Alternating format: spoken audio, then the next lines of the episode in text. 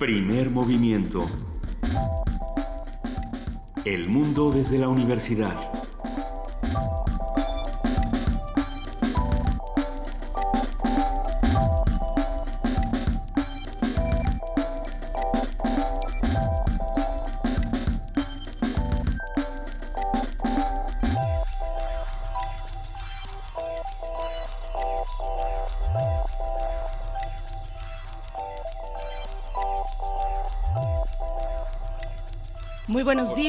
Bienvenidas, bienvenidos. Iniciamos primer movimiento en esta mañana de viernes, el último viernes del mes de agosto. Eh, se nos está yendo este octavo mes del año 2022, 26 de agosto. Es el día de hoy, viernes, 7 con 4 minutos, hora del centro del país. Les estamos saludando en vivo desde Radio UNAM en el 96.1 de la frecuencia modulada, el 860 de AM y en la web en www.radio.unam.mx. Saludo con mucho gusto a todo el equipo de Primer Movimiento. Se encuentra esta mañana, bueno, Rodrigo Aguilar, por supuesto, en la producción ejecutiva y en cabina está Violeta Berber en la asistencia de producción. Hoy nos acompaña José de Jesús Silva en la operación de la consola, en los controles técnicos, Miguel Ángel Quemain en la conducción. Querido Miguel Ángel, buenos días. Hola Berenice, buenos días, buenos días a todos nuestros radioescuchas, todos los que se conectan vía internet y con su radiecito de pilas o su radiecito con fibras solares. Eh, hay una eh, un menú muy interesante hoy.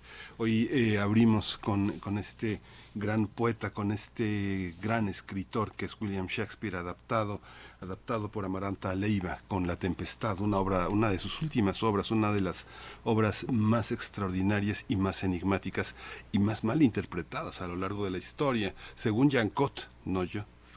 Harold Bloom. Es una, es una, es una, una lectura compleja, difícil. Calibán y Próspero son dos figuras emblemáticas que no es tan sencillo eh, entender eh, en estos inicios del siglo XXI. Maranta Leiva lo ha adaptado y actúa, es, es parte de, es parte de los actores de esta gran compañía que es las marionetas de la esquina, la dirección es de Lourdes Pérez Gay y es una puesta en escena verdaderamente extraordinaria, un trabajo de títeres de gran aliento, de largo aliento, con un trabajo de telas, de actuación eh, muy, muy de, marionetas, verdaderamente extraordinario. Van a estar con nosotras, con nosotros, eh, con nosotros, ahora decimos nosotras, eh, con nosotras Lourdes Pérez Gay y Amaranta Leiva hablando de este gran trabajo de largo aliento que estrenaron el fin de semana pasado, pero que promete, promete, ojalá cierre este año muy fuerte con esta, con esta producción.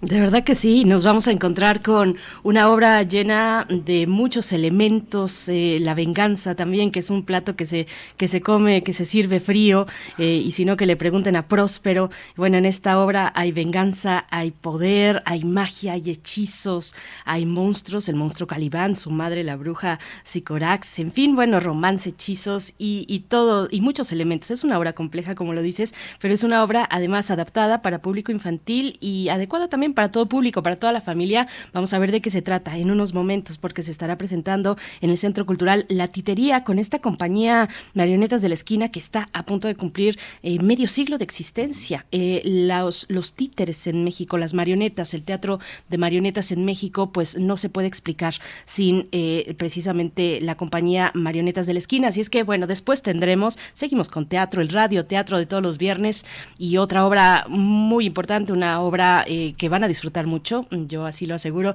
La abeja aragana, una adaptación. Eh, esta obra del, eh, de Horacio Quiroga, una del editorial Editores Mexicanos Unidos, eh, Argentina 2018. Y bueno, les vamos a dar los detalles. Ya ha llegado el momento de escuchar el, el radioteatro de esta mañana. Vamos a tener también la inflación en México ante una posible recesión en Estados Unidos Vamos a hablarlo con eh, Adriana García. Ella coordina análisis económico en México, como vamos, una organización civil que se dedica al análisis económico de los problemas sociales mexicanos. También tendremos una invitación para asistir al cabaret Calimán contra la espantosa X es la es un estreno, es un estreno de las Reinas Chulas y vamos a conversar con ellas. Nora Huerta, actriz dramaturga también, Cecilia Sotres, activista egresada del CUT de la UNAM dedicada al teatro cabaret desde hace más de 25 años. Ambas integrantes de la compañía de cabaret Las Reinas Chulas nos darán los detalles de este estreno de esta obra pues que va a ver que, que va a ver la luz Calimán contra la espantosa X. En el contexto de las elecciones hay que buscar pues a un candidato o candidata X para un país X. Bueno, vamos a tener los detalles con estas dos eh, pues grandes del cabaret en México. Y hoy tengo el privilegio de la poesía necesaria, justamente la música también es parte de esta selección. Y ya viene Filuni, viene Filuni y bueno, ustedes saben, es la Feria Internacional del, Libro de los Universitarios y las Universitarias 2022, ya en su cuarta edición. Se suspendió en la pandemia, pero regresa con mucha fuerza, con mucho ímpetu, con el deseo de encontrarnos, de hacer nuestra, eh, esta universidad, esta casa de estudios a través de sus libros, de sus publicaciones. Filuni corre del 30 de agosto, es decir, el próximo martes, y al 4 de de septiembre, son seis días, 4 eh, de septiembre, el domingo, eh, van a tener invitados de honor a la Universidad Complutense de Madrid, la Universidad de Costa Rica, pero bueno, hay más de 300 actividades entre conferencias, charlas, talleres, por supuesto presentaciones de libros, eh, conciertos. Filuni viene con todo y bueno, hay que acercarse, hay que acompañar este esfuerzo eh, como universitarias, como universitarios, acercarnos a Filuni, acompañar el esfuerzo y, y reconocer el esfuerzo de quienes están detrás de la organización de esta feria para las y los universitarios. Así es que vamos a tener los detalles en la mesa del día con Paola Velasco, subdirectora de comunicación y vinculación de la Dirección General de Publicaciones y Fomento Editorial de la UNAM y también con Alejandro Villaseñor, subdirector comercial de la Dirección General de Publicaciones y Fomento Editorial de esta Casa de Estudios, Filuni. Filuni llega el próximo martes 30 de agosto, no se lo pueden perder, seguro que si se hacen presentes, bueno, van a llevarse bajo el, bajo el brazo un libro que, es especial para ustedes. Así es que, bueno, el encuentro de los libros, el encuentro físico de universitarias y universitarios en el contexto de los libros va a tener lugar la próxima semana, Miguel Ángel. Así es que vamos a tener esos detalles en la mesa del día y sus comentarios son, son bienvenidos en nuestras redes sociales. También sus complacencias musicales, si quieren dedicar, también se vale. Arroba P en Twitter, Primer Movimiento UNAM en Facebook. Envíen sus complacencias. ¿Qué quieren escuchar en esta mañana, el último viernes del mes de agosto? Nosotros vamos con información sobre COVID-19 y otras, y otras cuestiones importantes también en salud y de la universidad. Vamos.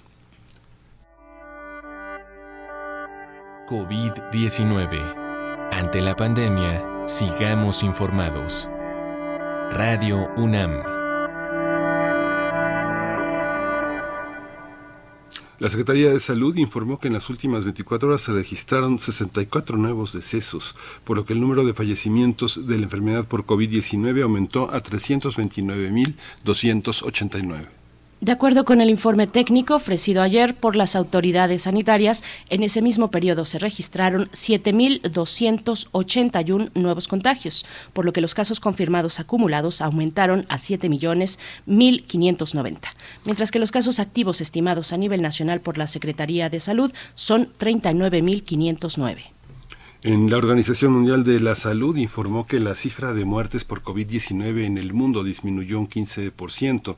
Eso, eso fue la semana pasada, mientras que los nuevos contagios bajaron un 9%. En su reporte semanal sobre la pandemia de coronavirus, la OMS indicó que se registraron 5.3 millones de casos nuevos y más de 14 mil muertes en ese periodo. Señaló que mm, las nuevas infecciones disminuyeron en todo el mundo. El programa de manejo integral de residuos sólidos eh, de, los universitarios con enfoque basura cero del campus Morelos de la UNAM fue reconocido con el International Green Ground Award 2022 eh, en la categoría Creando Impacto. Este premio, patrocinado por la Organización de las Naciones Unidas, se divide en seis categorías, en las cuales participaron instituciones de educación superior de 19 países.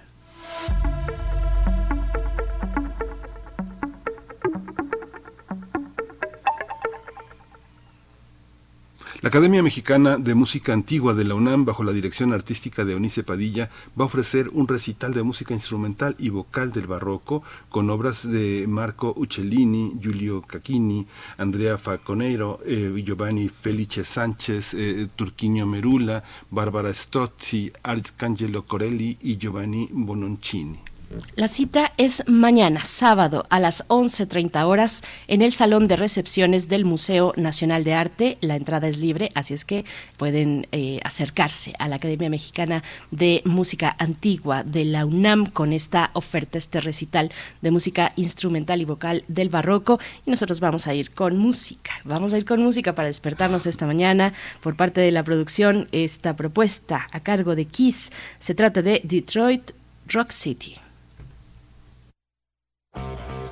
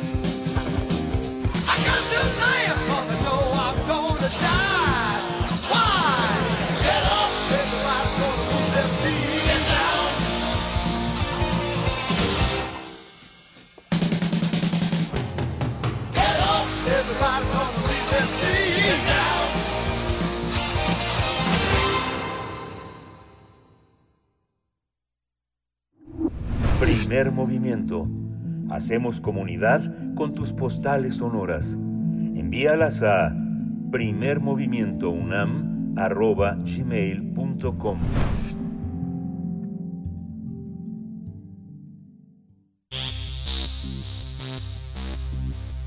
De festivales, ferias y más. Recomendaciones culturales. Con títeres, eh, mapping y grandes actores, la compañía Marionetas de la Esquina presenta La Tempestad, es un clásico de Shakespeare, pero en una adaptación que privilegia a niños y jóvenes, pero los adultos también pueden entenderla. Toda la familia está invitada y recordemos que en la versión original se cuenta la historia de Próspero, legítimo duque de Milán, quien es traicionado por su hermano Antonio que codicia el poder. Por esta ambición, Próspero y su hija Miranda son expulsados de la ciudad y enviados al mar en una embarcación para que mueran, pero encuentran refugio en una zona mágica y años después deciden vengarse provocando una inusual tormenta que atrae a sus enemigos. Sin embargo, en esta adaptación infantil, Próspero no interpreta el papel del padre, sino de una madre, que busca desmenuzar la relación maternal con su hija Miranda. Además, no solo se enfoca en el rencor, en la venganza, sino en la reconciliación y la posibilidad de transformar a las personas. La dramaturga Maranta Leiva decidió contar esta versión mediante títeres y actores que logran llevar al espectador a un mundo de fantasía y magia. Esta obra se presenta en el Centro Cultural La Titería, ubicado en la colonia del Carmen, en la alcaldía Coyoacán. Y hay que destacar que la escenografía e iluminación corren a cargo de Gabriel Pascal, mientras que el mapping y diseño de títeres está a cargo de Emiliano Leiva, la música es original de Rodrigo Flores López, el maquillaje de Jonathan Day y el vestuario de Georgina García. Vamos a conversar con, eh, con ellos, vamos a conversar con Amaranta Leiva, dramaturga y, titiretera, y titiretera. Hoy estoy, pero con la lengua amarrada. Buenos días, Amaranta, bienvenida. Muy buenos días, muchísimas gracias. Gracias, Amaranta Leiva, bienvenida. Y también nos encontramos con Lourdes Pérez Gay, directora escénica, actriz titiritera y fundadora de la compañía Marioneta de la Esquina, eh, Marionetas de la Esquina. ¿Cómo estás, Lourdes Pérez Gay? Bienvenida a Primer Movimiento. Está por ahí, creo que no nos ah, escucha. no, está, Amaranta solamente. solamente. Vamos, vamos, por supuesto, a empezar a esta charla, Miguel Ángel. Sí, Amaranta, eh, eh, buenos días. Cuéntanos cómo, cuál fue eh, este, este giro a esta adaptación de Shakespeare y cómo da la impresión de que toda la compañía se volcó en este montaje que no dura que no dura una semana, sino que hay una hay una ambición de que dure, que dure mucho y que llegue hasta octubre por lo menos. Sí, en efecto, pues bueno, todo esto empezó eh, como compañía eh, nos propusimos el reto eh, de ir empujando como nuestros límites creativos y bueno Shakespeare fue la gran excusa. El primer la primera pauta de trabajo partió de un taller que yo realizo con niños niños de sexto año en el que estuvimos leyendo y, y estudiando estudiando a Shakespeare y bueno, pues más bien yo aprendí de ellos y releí a Shakespeare desde su visión, ¿no? Desde este punto de vista. Entonces eh, pasamos por El Sueño de una Noche de Verano, Romeo, Julieta y La Tempestad. Ellos hicieron su propia versión de Romeo y Julieta y yo comencé la mía de La Tempestad, pero la verdad es que sin sus opiniones, sin su análisis y reflexión, eh, no, no me hubiera atrevido a, hacer toda esta adaptación. Eh, ellos tenían como tres líneas muy, muy fuertes o críticas, se burlaban mucho de, Shakespeare. Eh, se enamoraron como de las emociones eh, de la de la de la humanidad digamos las pasiones humanas y tres el punto bueno fuerte era este la posición de las mujeres no en, en época de Shakespeare eh, y de allí fueron las tres líneas que yo comencé a trabajar en la tempestad eh, la, una vez que teníamos la versión eh, por supuesto bueno este próspero es una relación madre e hija eh, en la que de pronto eh, el poder, la venganza y el rencor, eh, desde el punto de vista de una mujer, pues están justificados de otra manera, porque pues, en esa época las mujeres no ni las dejaban reinar, pero además Próspero lo que le pasa es que no se atreve a asumir su poder por ser mujer y por sentirse menos por ser mujer, ¿no? Entonces ella confiesa que, que le da el poder a su cuñado Antonio porque pues ella no se siente capaz, ¿no? Eh, y bueno, de allí va creciendo tanto su sabiduría al mismo tiempo que el rencor y, el enojo cuando es expulsada a la isla con su hija y este y bueno se dedica a educarla a Miranda de otra manera, ¿no? Para el cuando el día de la tempestad llegue. Eh, y a partir de esto fue que con Marionetas de la Esquina pues empezamos a, a trabajar rompiendo esquemas. Los primeros esquemas que rompimos fueron nuestros propios títeres, ¿no? Los títeres que normalmente hacemos, este, ya no nos funcionaban. Eh, Lourdes y Gabriel empezaron a buscar y proponer un nuevo estilo de teatrino o teatro o espacio escénico en el que de pronto la isla se volvió como un gran títere teatrino. Este, y al tener ese espacio, pues eso nos fue sugiriendo otras maneras de jugar con los títeres.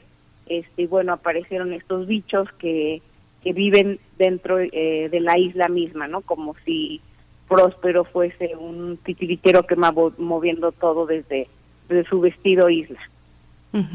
Amaranta, y bueno, hay, hay otro caso también de maternidad en la obra, que es el de Calibán y su madre, la bruja Sicorax, eh, y hay muchos elementos muy atractivos para el público infantil, hay magia, hay hechizos, eh, hay, hay hadas, encantamientos, romance, en fin, eh, y, y, también otros, em, otras líneas temáticas pues muy crudas como la venganza, como el anhelo del poder, el tema de la virginidad de Miranda, pues cuéntanos cómo, cómo, cómo a través de este trabajo tuyo, con niños, esta cercanía eh, con jóvenes, con niños y niñas, pues vas mm, precisamente dándole al clavo sobre lo que los chicos actualmente pues están, em, pues prefieren lo, lo, que se encuentra entre sus preferencias. Eh, los chicos hoy tienen otros referentes, ya no voltean a ver los clásicos necesariamente, ya no son los cuentos de hadas, los cuentos de caballeros, hoy son otros referentes. ¿Cómo vas adaptando tu dramaturgia al lenguaje y a estos referentes nuevos de generaciones de niños? Niñas y niños? Es muy buena pregunta porque yo me la hacía justo antes de, empezar eh, la adaptación. A mí quienes me guían son son los niños, ¿no? Este, entonces eh, haber trabajado Shakespeare con ellos fue lo que me prendió luces. Y, por ejemplo, cuando hablábamos de Próspero como personaje, este mago, hechicero, eh, etcétera, según según la versión de, quien lo va releyendo o, reescribiendo este para los niños fíjate que no era tan lejano de hecho eh, antes habíamos trabajado eh, Dr. Jekyll y Mr. Hyde y ahí empezaron a hacer estas estas comparaciones literarias hacia sus videojuegos series películas etcétera entonces el mismo trabajo se hizo con Próspero y una figura como Próspero para ellos es muy conocida desde, bueno, lo que todos conocemos a Harry Potter, pero eh, más allá de lo que nosotros adultos no sabemos de esos mundos infantiles, es eh, todo este mundo de, videojuegos eh, en los que ellos están inmersos.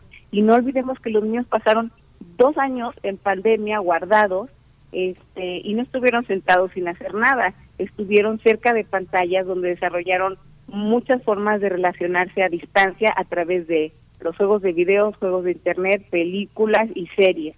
Y yo creo firmemente que hoy estos niños tienen un conocimiento más profundo, más profesional que muchos adultos de las estructuras narrativas y de los personajes, estereotipos y no estereotipos, eh, gracias a todo esto. Entonces, un próspero que lanza magias, hechizos y está en una isla perdida es muy conocido para ellos. Entonces, creo que es más fácil entrar a una historia como Shakespeare. Quizá eh, un, tope que puede encontrarse es el lenguaje. Entonces allí fui trabajando el lenguaje, pues modernizándolo un poco, sin contemporaneizándolo más bien, sin perder esa la poesía shakespeariana, ¿no? Entonces eso hace que, que puedan entrar con, a través de una puerta conocida como Próspero y ahí introducirnos pues a la magia y a la poesía de la tempestad. Hay una, hay una también una eh, un poder en la puesta en escena que es eh, un gran trabajo en equipo. No, no paran las personas que están eh, moviendo las aguas de la de esta en esta en esta isla. Hay una parte también muy intensa de trabajo al interior de esas aguas. ¿Cómo cómo fue este proceso, Amaranta? ¿Cómo la compañía se volcó de una manera tan intensa después de un trabajo relativamente más eh, eh, menos exigente físicamente como lo que el homenaje a Lucio Espíndola y el homenaje y el trabajo que hicieron con Spa en aguas profundas que es un trabajo muy muy muy plástico muy actoral pero que este ya tiene una, una enorme grandeza escénica. ¿Cómo, ¿Cómo fue el proceso? Cuéntanos un poco cómo se integra, porque eh, Rodrigo Flores, el músico, eh, este eh, Espíndola, todos están, quien hace las marionetas, todos están, nada más falta que actúe este Gabriel Pascal, ¿no? casi, casi lo logramos, pero no. es un, trabajo de equipo enorme, es impresionante. sí, mira, creo que el resultado de la tempestad es parte de este proceso de los anteriores montajes. Eh, llevamos un año de un montaje tras otro eh, entre la obsesión nuestra, entre la situación del país, creo que nos volcamos como compañía a, a, crear ¿no? estos espectáculos que estaban guardados y que teníamos muchas ganas de hacer ya desde hacía tiempo. El spa, por ejemplo, yo lo tenía eh, guardado ya desde hace más de 10 años, ¿no? Como, como proyecto. Entonces, eh, si la en la tempestad pudimos volcarnos, es parte de, de ese camino que hemos ido trazando como equipo, como grupo, como compañía. Eh, eh, fueron muchas horas de, exploración de trabajo, muchas veces frustradas, hubo pasó por el proceso 5 COVID, un cambio de actriz, etcétera, ¿no? Entonces, eh, esas cosas, eh, en vez de tirarnos, nos hicieron más fuerte y, seguimos este, buscando. Creo que estoy muy contenta de tener un equipo muy sólido, ¿no? Ahora, y en el que todos decidimos, este buscarle, eh, explorar y, y, ir encontrando lo que fuimos encontrando. Creo que la pauta fue esa gran tela, esa gran isla, y de allí fuimos, y, sabíamos que no podíamos hacerlo de siempre. Entonces, como que todos nos fuimos exigiendo desde, desde nuestras trincheras, y, y bueno, pues saliendo esto, eh, los, los titiriteros de, de la isla este, aparecieron un día eh, porque iban a estar ocultos eh, pero Humberto Camacho, por ejemplo, que es el que va construyendo eh, la producción, la escenografía, los mecanismos, eh, los títeres, etcétera, de pronto hizo todas esas palancas este, para, para mover la tela. Este, el movimiento de la tela salió de, un día que estábamos probando cómo se veía, estaban Lourdes, estaba Gabriel, Emiliano y Beto, y estuvieron probando esos, esos movimientos. De allí Emiliano empezó a mover su mapping y pues vimos que se veía mágico, ¿no? Este, y entonces un día de pronto todos eh, vieron las, eh, Gabriel fue quien se asomó y vio las palancas de, de Beto y dijo, quiten las, las piernas, pues esto lo tienen que ver todos. Entonces también fue mucha confrontación, porque en el, en el mundo del titre lo común es ocultarnos, ¿no? Esconder los secretos eh, para que haya sorpresa. Y aquí nos fuimos decantando hacia un montaje este, donde se viera, ¿no? Donde se viera la magia y este hubo muchas resistencias de pronto, hubo mucha discusión entre el equipo, pero al final íbamos en de decir es algo diferente, arriesguémonos y vamos a ver qué pasa. Yo me acuerdo que yo decía, van a decir ahora sí, y se volvieron locos cuando vean que una tela, cuando les enseñamos una tela que es un títere, ¿no? Pero pues así, así fue saliendo. Ay, pues magia, asombro es lo que vamos a encontrar en Marionetas de la Esquina con altísima calidad de teatro infantil y ya se nos se nos une a esta conversación, ya escucharon sus risas Lourdes Pérez Gay, directora escénica, actriz, titiritera, fundadora de la compañía Marionetas de la Esquina. Bienvenida Lourdes, gracias por estar esta mañana. Escuchando a Maranta y totalmente de acuerdo, casi las mismas palabras que que yo me planteo desde mi punto de vista con un una desconfianza de entrada por ser la más vieja del equipo, eh, no saber si estábamos en lo correcto y después dije, ¿qué perdemos? No vamos a perder nada, vamos a ganar. Todo lo que sea diferente, todas las propuestas nos van a enriquecer como compañía. Y esto que está diciendo eh, que, que, que es eh, el músico que estuvo que entrar a escena porque un actor le dio COVID y ya no pudo regresar, eh, Emiliano, que además de multimedia entró a escena también porque había que sacar el trabajo. Y eh, primero, no teníamos los actores que movieran títeres como los que ya están en la compañía, porque no mover el cuerpo es más difícil que expresar con un solo rostro, que eso es lo que yo creo que es, eh, o sea, solamente la máscara y toda la tela que se va convirtiendo en diferentes cuerpos con diferentes formas según la situación del personaje, nos iba enriqueciendo, pero a la vez eh, decías, bueno, es un camino diferente. Entrar a un ensayo con una sola tela gigantesca sin ningún referente de época, de situación o de lugar. Es realmente, como dice Brooke, el vacío, un vacío absoluto y no tienes en qué apoyarte cuando te has apoyado siempre en personajes completos, pequeños pero completos. Y ahí agradecer totalmente a la audacia de Amaranta, a la audacia de Jonathan, a el seguimiento eh, de Emiliano para atreverse a en ese espacio que aparezcan todos esos lugares que sin dar un referente de espacio ni de lugar nos van metiendo en la locura de la isla de Próspero. Así es. Y bueno, ese es todo un tema, eh, cómo traslada el, el, actor, la actriz, su actuación hacia un objeto, eh, su actuación fuera de sí, la marioneta en este caso, aquietar el propio cuerpo para trasladar todo a la marioneta o a otro objeto, otro elemento. Pero me gustaría regresarme un poquito, eh, Lourdes Pérez Gay, porque la compañía Marionetas de la Esquina está prácticamente cumpliendo medio siglo. Así es que hay mucho, hay mucho que decir. Una compañía que fundaste, empezaron con la obra El Circo, mm, de hilo. Cuéntanos un poco de ese camino, este camino mágico del mundo de las marionetas. ¿Hay nuevas técnicas para, para manejar marionetas? ¿Cómo, ¿Cómo ha transcurrido para el caso mexicano? ¿Cuáles son estas técnicas clásicas, eh, como el guiñol, por ejemplo, y aquellas que se han, ido, se, han ido adquiriendo a lo largo de este tiempo? Mira, yo creo que sí que hemos recorrido casi el, eh, la utilización de casi todas las técnicas, siempre en función de una obra. Nunca planteándonos eh, vamos ahora a utilizar guiñoles, sino si lo que el tema, la obra eh, necesitara, entonces lo utilizábamos y así fuimos inventando técnicas como la una de mesa con palancas e hilos que inventó Lucio, eh, según lo que nos iba pidiendo la obra, la escena, eh, el movimiento necesario. Nunca estuvimos atados a una sola técnica de títeres porque esa sorprendía o porque esa tenía éxito con el público. Creo que siempre nos planteamos estar buscando diferentes propuestas de mm, títeres y mezclando técnicas.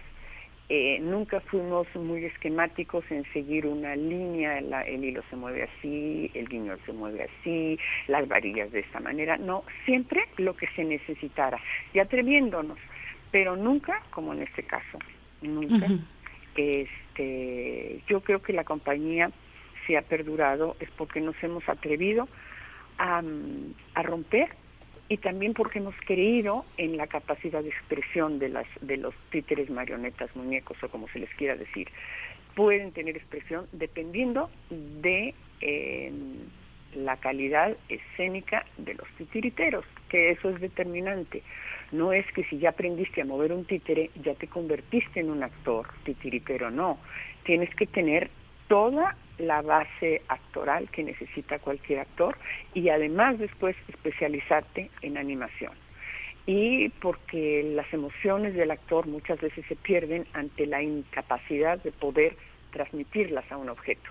En este caso, yo, igual que Maranta, me siento absolutamente orgullosa de este equipo nuevo que se ha formado, con esta obra, pero con este proceso que hicimos, como el SPA, que fue así un proceso muy loco en el que incluso me reciclaron a mí como, como actriz titiritera, este, atreverse, no quedarte. Y si no te va bien en esa ocasión, a lo mejor en la que sigue, pero no quedarte en lo que ya sabes, porque eso es lo que te da éxito yo creo que el gran éxito de cualquier compañía es atreverse y es crecer profesionalmente. Amaranta, bueno, eh, la compañía también ha sido escuela, impartiendo cursos, impartiendo talleres, y eso me lleva a pensar en México, en general, en la escena del teatro de marionetas. ¿En México hay escuela para marionetistas? Eh, ¿Dónde se aprenden las técnicas? Eh, cuéntanos un poco de ese panorama, Amaranta. Eh, pues no, no hay una escuela como tal. Ah, hay talleres, este, creo que el titiritero o los titiriteros vamos formando nuestra propia escuela en el camino. Entonces, a la par que vamos actuando, también vamos impartiendo talleres, pero desgraciadamente no hay una formación profesional como tal, ¿no? Entonces, cuando necesitamos titiriteros este, para un espectáculo o, para la misma compañía, si tenemos que, recurrir a este, dar talleres este, y luego tutorías para que vayan entrando a la propia compañía. Hay una hay una parte también que uno uno observa el trabajo. Yo fui a la función el fin de semana y escuché eh, a, una, a, una, niña que le decía a su papá, le decía es que se ve eh, a, a, las personas que mueven el mar. Y el papá le dijo, es que pasa como con los relojes, a diferencia el, del, del teatro, en los relojes no podemos ver a todos los seres que mueven la maquinaria del reloj, pero en el teatro es así, hay un artificio en el teatro. Pienso en un montaje como este y su legibilidad, no sé, en un festival de teatro como el de Aviñón, o pienso abriendo una gran producción del Cervantino, tiene toda la estructura para una superproducción, una producción de millones de pesos, ¿no? O una producción operística, o una producción eh, muy eh, multimedia. Digamos que toda la caja de la magia, como dice Berenice, ya está armada. ¿Cómo, cómo, se piensa pensando en una situación tan adversa del país donde pues eh, es, difícil tener los grandes presupuestos? ¿Cómo, ¿Cómo se logra? Es parte de la magia del vestuario, de la iluminación, de la escenografía, pero también con un texto mínimo que es súper comprensible para, este, incluso pensaban en bajar la edad eh, para que eh, se hace elegible para niños aún, yo pienso hasta de 6, 7 años, ¿no? Amaranta. Pues sí, sí, sí, sí, este, eh, eso también no es parte de, la prueba y, yo que me jacto de respetar la inteligencia de los niños, siempre fallo, ¿no? Al final, cierto, ellos me sorprenden. Entonces sí vamos a estar probando, bajando la edad este, pero ves todo es como prueba, ¿no? Prueba y todo por para para entender, ¿no? Bien a este público que aunque llevamos años trabajando para ellos todavía no pues, es muy complejo, ¿no? Eh, es un alma humana también, ¿no? Entonces, este pues sí vamos a bajar la edad y, y, respecto a lo que dices, yo creo que tiene que ver eh, con que todo el equipo estuvo ahí entregado y dedicado y buscando y buscando y buscando sabemos que no tenemos eh, el gran recurso, el gigantesco recurso, y bueno, tenemos la ventaja de, nuestro taller de construcción en el que se puede ir haciendo prueba y error también, ¿no? Este, y, creo que hay un punto ahí en el que este, ahí fue mucho pleito entre, entre, los mismos del equipo eh, en, en momentos para ser fieles a esta, digamos, entre comillas, simpleza del montaje, ¿no? O sea, lo que digo en, los títeres siempre, muchas veces se recurre a esconder al titiritero, esconder el engranaje, como dices, para crear magia. Entonces, eh, aquí pues apostamos porque se viera todo y mira, eh, o sea, al verlo también se crea otro tipo de magia, ¿no? Sí, fíjate Lourdes que, bueno, me da la impresión de que eres como una hechicera que tiene un conjunto de magos que les permitiste trabajar desde la dirección y esa, ese también es un mérito de la, un mérito de la dirección, cómo hacer posible que eh, quien se lleva ese máximo crédito que es la dirección escénica tiene la posibilidad de generar una enorme libertad para todos para que puedan trabajar. Es que yo podría decirte que esto fue un laboratorio, mm, más que la dirección. Eh, yo tenía hace años las ganas de montar esta obra. e incluso metimos a EFI para ver si ganábamos a BBB y no ganamos. Nunca ganamos eh, con esta misma obra para el montaje, jamás. Este, pero aún así decidimos que lo podíamos hacer. No teníamos presupuesto, gran presupuesto para hacerlo, pero lo que dice Amaranta es exacto. Tenemos un equipo de construcción que muy pocas compañías tienen. Mm. Entonces nosotros somos constructores y productores. Entonces esto nos permite hacerlo. Y la magia de la dirección creo que está en creer en su equipo, más en una compañía que hemos funcionado desde siempre a partir de los aportes de los creadores, de los actores, de los titiriteros porque aún el titiritero que se niega a mover un títere te está diciendo algo, no puede. Y si no puede, a lo mejor en la construcción se puede facilitar la manera. Ya de plano, si no puedes, que su vocación no es esta. Pero siempre estar escuchando a, los a los actores titiriteros. Pero en este caso yo debo decir que especialmente Amaranta, Jonathan, Emiliano, Rodrigo, por supuesto Jenny que se, que se integró después de que después una chica se fue a otra obra, este son para mí los verdaderos magos de esta puesta en escena. Para mí la magia es ver cómo el equipo se desarrolla a pesar de que la directora en momentos estaba sorprendida y sí nos atrevemos y no nos atrevemos, bueno, a los 77 años, dije, ¿qué importa? Como vuelvo a repetir, ¿qué importa? Va a salir, tenemos un nivel y vamos a atrevernos. Y la gran sorpresa como tú dices, es el día del estreno ver niños más chiquitos porque van el niño de nueve, pero llevan al hermanito de cinco, de seis. Y ese niño chico está entendiendo, está participando, se está emocionando y está preguntando. Entonces ya eso es un éxito.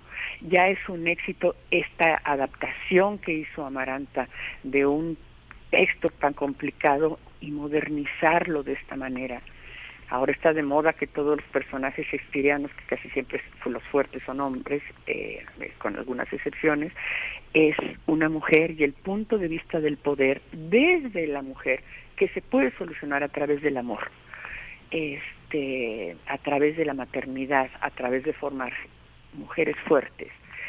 Todo esto para mí es la verdadera magia. Yo soy la hechicera y las hechiceras tienen que pasar las pócimas y las recetas y todo lo que saben, porque hay otras que van, otros y otras que las van a continuar mejor que uno. Para mí ese es el gran aprendizaje. No es que me voy a ir, no es que me voy a retirar, creo que todavía tengo unos ojos de globales eh, importantes, eh, pero eh, satisfecha, feliz de cómo se logró esto. Voy a volver al texto como lo hace la hechicera Lourdes Amaranta, porque antes de entrar al aire con ustedes, Miguel Ángel refería a La Tempestad como una obra pues enigmática de Shakespeare. Hay quien dice que es una obra que reflexiona sobre el colonialismo de su época, sobre los dilemas morales eh, del colonialismo, del encuentro con nuevos mundos. Hay quien dice también que este discurso final de Próspero es eh, en realidad eh, este discurso que da a la audiencia es en realidad un mensaje del propio Shakespeare y de su propio trabajo y su propio encuentro, digamos, su relación con el público. ¿Qué, ¿Para ti qué lugar ocupa Amaranta? ¿Qué lugar ocupa La Tempestad en medio de, del conjunto de obras de, Shakespeare que has revisado además recientemente con, con los chicos del taller? Eh, bueno, así pasé por, por todas estas lecturas y, y puntos de vista de, del texto de Shakespeare. Este, y, más que el punto de vista colonialista y demás, eh, creo que me fui, lo que a mí me guió y la verdad que, que fui de la que me fui agarrando para no perderme en esta tempestad fueron los niños, desde el punto de vista de niños. Entonces, este, seguí con este próspero cuya gran sabiduría, al final de cuentas, es perdonar, ¿no? Que fue un tema, que ha sido un tema ahorita con los niños, ¿no? Este, uh, dos, tres que ya que ya vieron la obra eh, se enojan de me dicen, pero es que ¿por qué los perdona? ¿Por qué los perdona después de todo lo que le hicieron, no? Y es un es una reacción que yo no esperaba, por ejemplo, ¿no? Todos que creemos que la infancia es este inocente, fresca y buena, y entonces dije, ay, caray, no no había visto esto, ¿no? Este enojo de de, de los espectadores entonces, bueno, pues fue a hablar con él, explicar o decir, bueno, yo creo que lo que le pasa a Próspero es que ya cuando tiene su grado máximo de sabiduría tan alto que ya no necesita una varita para probar su, su poder y, sabiduría, es el perdón, y con porque con el perdón obtiene paz y tranquilidad. Entonces, este, ese es un camino, ¿no?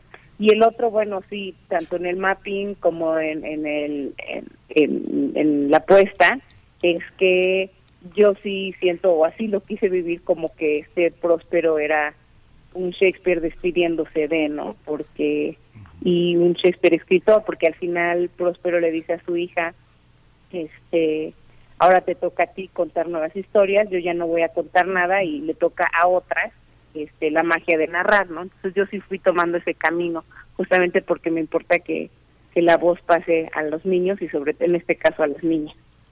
Pues un gran texto, un gran conjunto de artistas eh, en la compañía Lourdes Pérez Gay. Pues ya, ya estamos al, cierre, Lourdes, pero invítanos a ver esta obra, por favor, al Centro Cultural La Titería. Cuéntanos cuánto dura la temporada y todos esos detalles. Bueno, yo creo que Amaranta te puede dar todos esos datos. Sé que vamos a estar los sábados y domingos. Hemos cambiado fechas también por ajustes de, de programación, porque vamos al Cervantino. Eh, pero yo creo que Amaranta les puede dar todos estos datos. Yo ya estas partes no las manejo, las maneja ella. Muy bien, atentos al Cervantino entonces, Amaranta. Este, por, por la invitación. Gracias, Lourdes. Y vengan a ver la tempestad, les aseguro que lo van a disfrutar. Claro. Amaranta, por favor, danos los detalles. Bueno, pues los esperamos en la titería que está en Coyoacán, en Vicente Guerrero número 7. Estamos los sábados a las 6 los domingos a las 5. Eh, es un espectáculo que recomendamos de a partir de hoy, a partir de los 6, 7 años. Eh, son títeres, actores y mapping. Eh, tiene una música muy bonita. Van a ver magia, eh, van a ver muchas cosas visuales y sobre todo decirles no le tengan miedo a los clásicos. Este, si son clásicos es porque hablan de cosas muy cotidianas, muy conocidas nuestras a través de una poesía que, es accesible a todos. Entonces, no le tengan miedo a Shakespeare y ahí los esperamos. Muchísimas gracias a, las dos y bueno, ahí, ahí, ahí nos veremos. No sabía que iban al Cervantino, felicidades, mucha suerte en ese espacio. No con esta obra. Ah, no con esta obra. No, no, no, fuéramos con esta, a ver si el año que... Ojalá pues, sí. Ya estaremos dando cuenta de esa participación en el Cervantino. Muchas gracias. Amaranta Leiva, dramaturga, titiritera, Lourdes Pérez Gay, fundadora de la compañía Marionetas de la Esquina. Eh, gracias, gracias por esta participación y nos vemos allá en el teatro, en la titería. Muchas gracias. Hasta pronto. Un abrazo, gracias. Gracias, otro de vuelta. Vamos con... sí, Miguel Ángel. Vamos con nuestro radioteatro. Vamos a ver esta adaptación de Horacio Quiroga, La abeja aragana, con las voces de Violeta Torres, Cecilia Esquivel, Luis Ángel García, Jimena García y Oreb Cruz. Primer movimiento. Hacemos comunidad con tus postales sonoras. Envíalas a primermovimientounam.gmail.com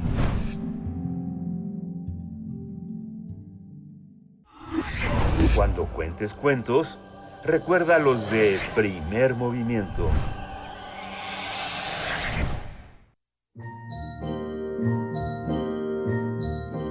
La abeja aragana, por Horacio Quiroga. Editorial, Editores Mexicanos Unidos, Argentina, 2018. Había una vez, en una colmena, una abeja que no quería trabajar.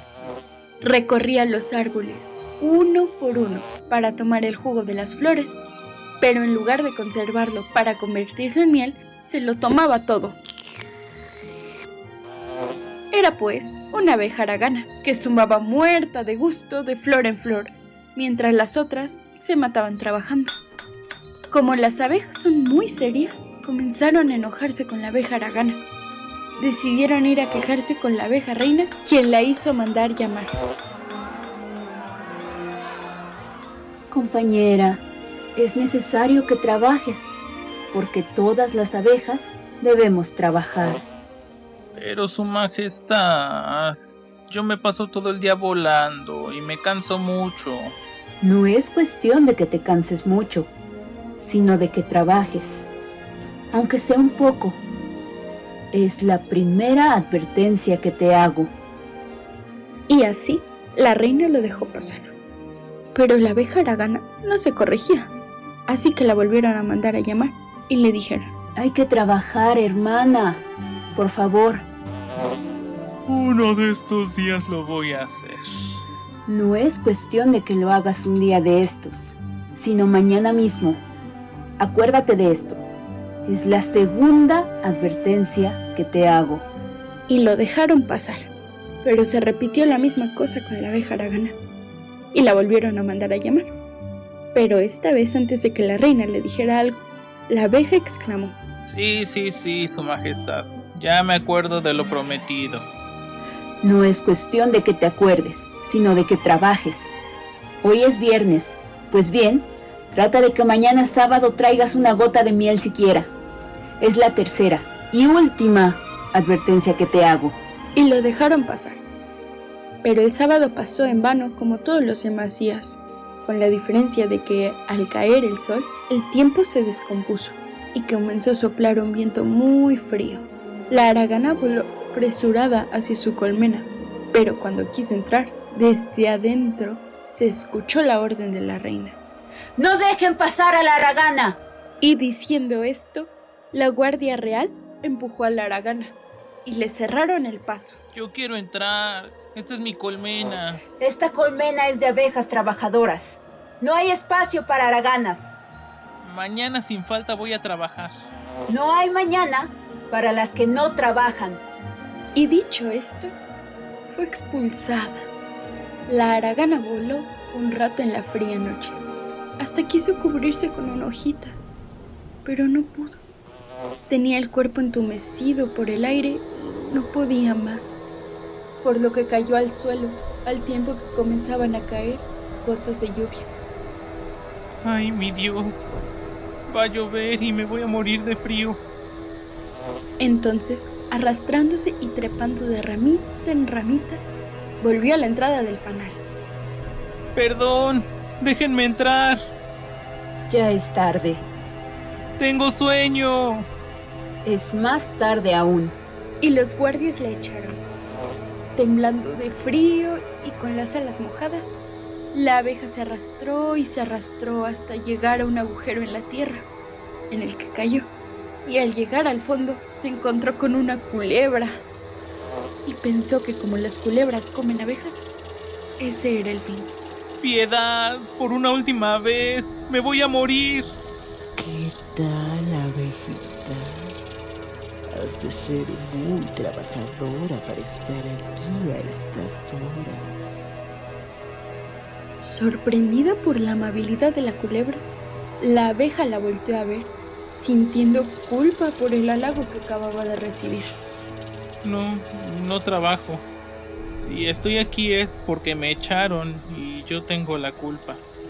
Mm, siendo así, voy a quitar del mundo a un mal bicho como tú. Te voy a comer, abejas. No es justo, no es justo. Usted solo me come porque es más fuerte que yo. Tampoco fue justo para tus compañeras que seas tan aragana mientras ellas trabajan todo el día. Si hace eso, si me come, entonces es menos inteligente que yo. Yo, menos inteligente que tú, Aragana. Un momento. Yo no puedo hacer eso. Es verdad. Pero puedo hacer algo que nadie más puede. Desaparecer. Entonces, la culebra para demostrar que era mejor y más inteligente que Aragana, salió a buscar una semillita de eucalipto, porque tiene forma de trompitos, y al volver le mostró a Aragana cómo podía hacerlo bailar. Esto es algo que ninguna abeja podría hacer. Gano yo y te como. ¿No me vas a hacer nada?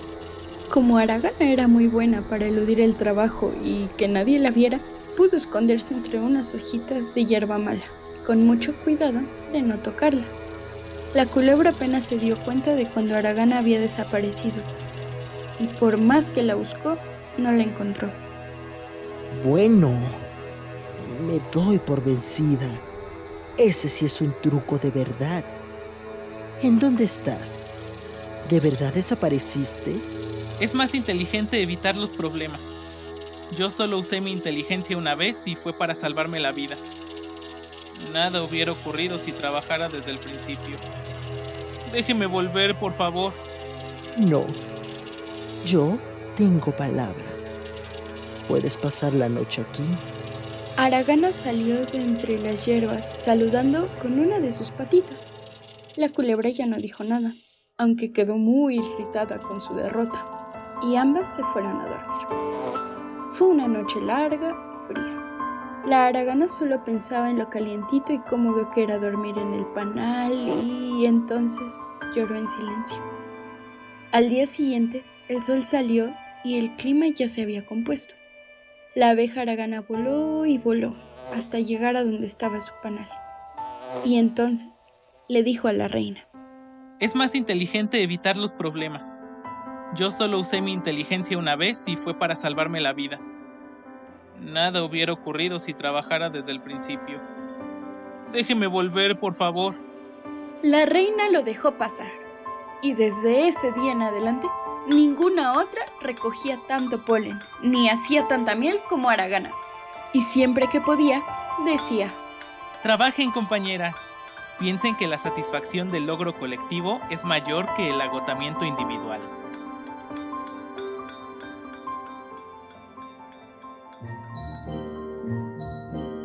La abeja Aragana, por Horacio Quiroga. Editorial, Editores Mexicanos Unidos, Argentina, 2018.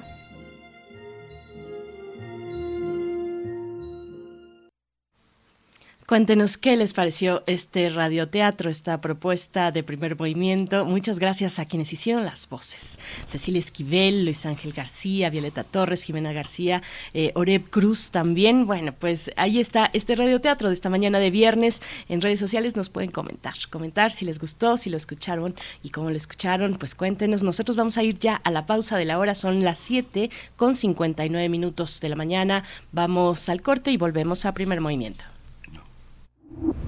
Primer movimiento. Hacemos comunidad en la sana distancia.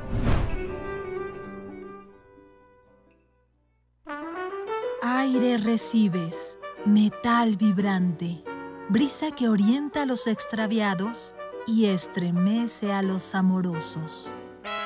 La música para trompeta, salsa, jazz, balada, está en Viento de bronce con Juan Arturo Brennan, lunes a viernes 6.40 de la mañana y 15 horas. Radio UNAM, experiencia sonora. Cada vez falta menos para ver realizados los proyectos ganadores de la consulta de presupuesto participativo 2022. Si eres integrante de los comités de ejecución y vigilancia, es momento de dar seguimiento al trabajo de tu alcaldía para que a finales de septiembre queden listos los contratos de las obras y puedas ver tu proyecto terminado a más tardar el 31 de diciembre de este año. Que no se te acabe el tiempo. Consulta www.ism.mx y ya te la sabes, síguele la pista a tu proyecto y enchula tu colonia. Instituto Electoral Ciudad de México. Habla Andrés Manuel López Obrador. No somos iguales durante los gobiernos neoliberales nunca hicieron una obra como esta. El aeropuerto Felipe Ángeles se construyó en dos años y medio.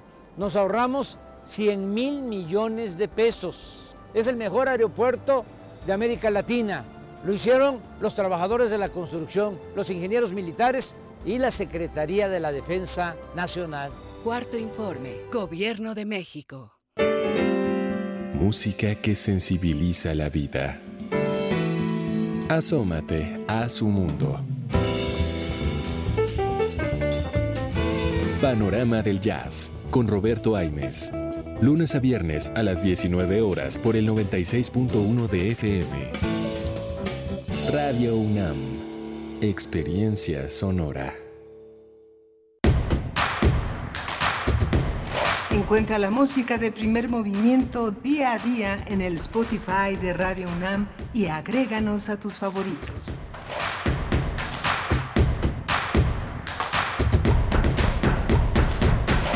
Hola, buenos días. Ya son las 8 de la mañana con dos minutos. Ya estamos de regreso a esta segunda hora de primer movimiento. Estamos en Radio UNAM, en Adolfo Prieto 133, en la Colonia del Valle, pero también estamos allá en Morelia, Michoacán, en este gran estado que hace posible eh, la radiodifusión universitaria en la radio Nicolaita, que se, eh, este esfuerzo conjunto de los contenidos de 8 a 9 en primer movimiento sean conocidos por esta, por esta población, por este grupo de universitarios que expande hacia todo el estado y hacia toda la zona, hacia toda esa zona del Pacífico, nuestros contenidos. Muchas gracias, nos abrazamos en este, en este esfuerzo conjunto de las radios universitarias. Hoy está José de Jesús Silva al frente de los controles técnicos, Rodrigo Aguilar en la producción ejecutiva, Violeta Berber en asistencia de producción y mi compañera Berenice Camacho al frente del micrófono. Querida Berenice, buenos días. Miguel Ángel Quemain, muy buenos días. Buenos días de viernes, el último viernes de agosto de este año. Hoy es viernes 26 de agosto y bueno, pues ya escuchábamos en el en el corte, en el corte bueno, en el corte de la hora este, bueno, ya ya empiezan a circular, este es el primer spot eh, del cuarto informe de gobierno que ya se aproxima la próxima semana, pues tendrá lugar este cuarto informe de gobierno del presidente Andrés Manuel López Obrador. En este primer spot destacan, pues destaca el programa para adultos mayores, un programa que ha acompañado al actual presidente pues desde hace mucho tiempo en su trayectoria política, en su trayectoria eh, como eh, jefe de gobierno de en aquel momento el Distrito Federal. Pues bueno, ahí está, eh, vamos a, a, ver la próxima semana cómo se va armando, cómo se va, pues cómo van ocurriendo los hechos en torno a este, este cuarto, cuarto ya informe de gobierno del presidente Andrés Manuel López Obrador. Miguel Ángel, ¿tú cómo lo viste? Sí, muy, muy, muy interesante. Muchas, eh, muchas acciones de un sentido eh, distinto al de otros gobiernos. El énfasis en la política de desarrollo social puede resultar incómoda para muchas personas que que, que, piensan que trabajan muy duro y que el fruto de su trabajo tiene que ser eh, visto como este como una como una meta eh, generalizada para todo el país. Pero yo recuerdo desde hace muchísimos años desde finales de los 90 eh, en algún momento el ingeniero Cautemo Cárdenas y como parte de todo un conjunto de izquierda en ese momento en esos años todavía Rosario Robles no manifestaba esa ambición que todavía que, que, tenía que después desarrolló, pero había todo un conjunto de personas de izquierda que pensaban que había que hacer una pausa. Los que más tenían tenían que tener un poco de paciencia y un poco de compasión por las personas que habían sido sumidas en la pobreza por un proyecto de, de, gobierno que se convirtió en un proyecto de Estado con el salinismo y que empobreció a muchísimos millones de personas y que enriqueció a unos cuantos. Tenemos que hacer una pausa. Y en cualquier comunidad, las personas tenemos que hacer una pausa para, para que los que vienen más atrás tengan oportunidad de salir adelante. Es una parte eh, muy, muy, muy importante. Justamente ahora en el terreno de las ciencias sociales se discute ah, muy intensamente el tema de la, de la laicidad, pero que contempla aspectos que podrían parecer de religiosidad, que son esta manera de, eh, de, trabajar grupalmente, de hacer comunidad, de poder tener la capacidad de eh, esperar un poco para que los que van más atrás puedan ir al unísono con este mismo esfuerzo y este mismo aliento y que la fatiga no los aniquile, ¿no? Es, es, parte, yo pienso que en la parte de desarrollo social lo que él pone como un énfasis muy fuerte tiene que ver con eso. Pienso que es difícil de entenderlo, ¿no? Porque uno quiere este, hacer con su dinero lo que quiera, pero lo que uno tiene que hacer con su dinero también es pensar en ofrecer un poco de lo que uno tiene para quien menos tiene y no es la caridad es la solidaridad es el empeño de hacer de hacer comunidad ¿no? Así es, y bueno, eh, para, para terminar ese comentario y también enlazarlo con nuestra nota nacional, pues este es y será un periodo, un sexenio, pues que estará marcado por la pandemia, por momentos también muy complejos en el mundo, que ocurren en el mundo, el tema de Ucrania y la inflación también, que es lo que vamos a eh, compartir con ustedes en la nota nacional, este estudio que se hace desde la organización México Cómo Vamos, este semáforo de la inflación, la inflación en México ante una posible recesión en Estados Unidos. Es algo que se ha, que se ha previsto, que se ha comentado mucho, la posibilidad de una recesión en Estados Unidos, aunque al parecer las cosas van poco a poco recuperándose en ese país al menos.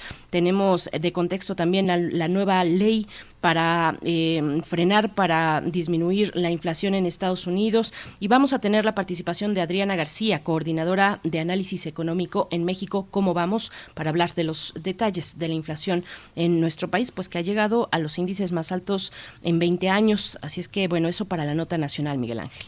Sí, y vamos a tener también en la nota eh, eh, de, cultura, en la parte de espectáculos, Calimán contra la espantosa ex X, con Nora Huerta, actriz, dramaturga, integrante de la compañía Las Reinas Chulas, y con Cecilia Sotres, que es eh, eh, artivista, egresada del CUT, de la UNAM, está dedicada al teatro de cabaret desde hace pues más de 25 años, integra también la compañía, y bueno, vamos a ver Calimán. ¿Quién no conoce a Calimán? Este va a ser un, va a ser muy interesante hablar de cómo se incorpora Calimán a la política en estos tiempos, en estos tiempos difíciles. Bien, pues vamos con nuestra nota nacional. Vamos. Primer movimiento. Hacemos comunidad con tus postales sonoras. Envíalas a primermovimientounam.gmail.com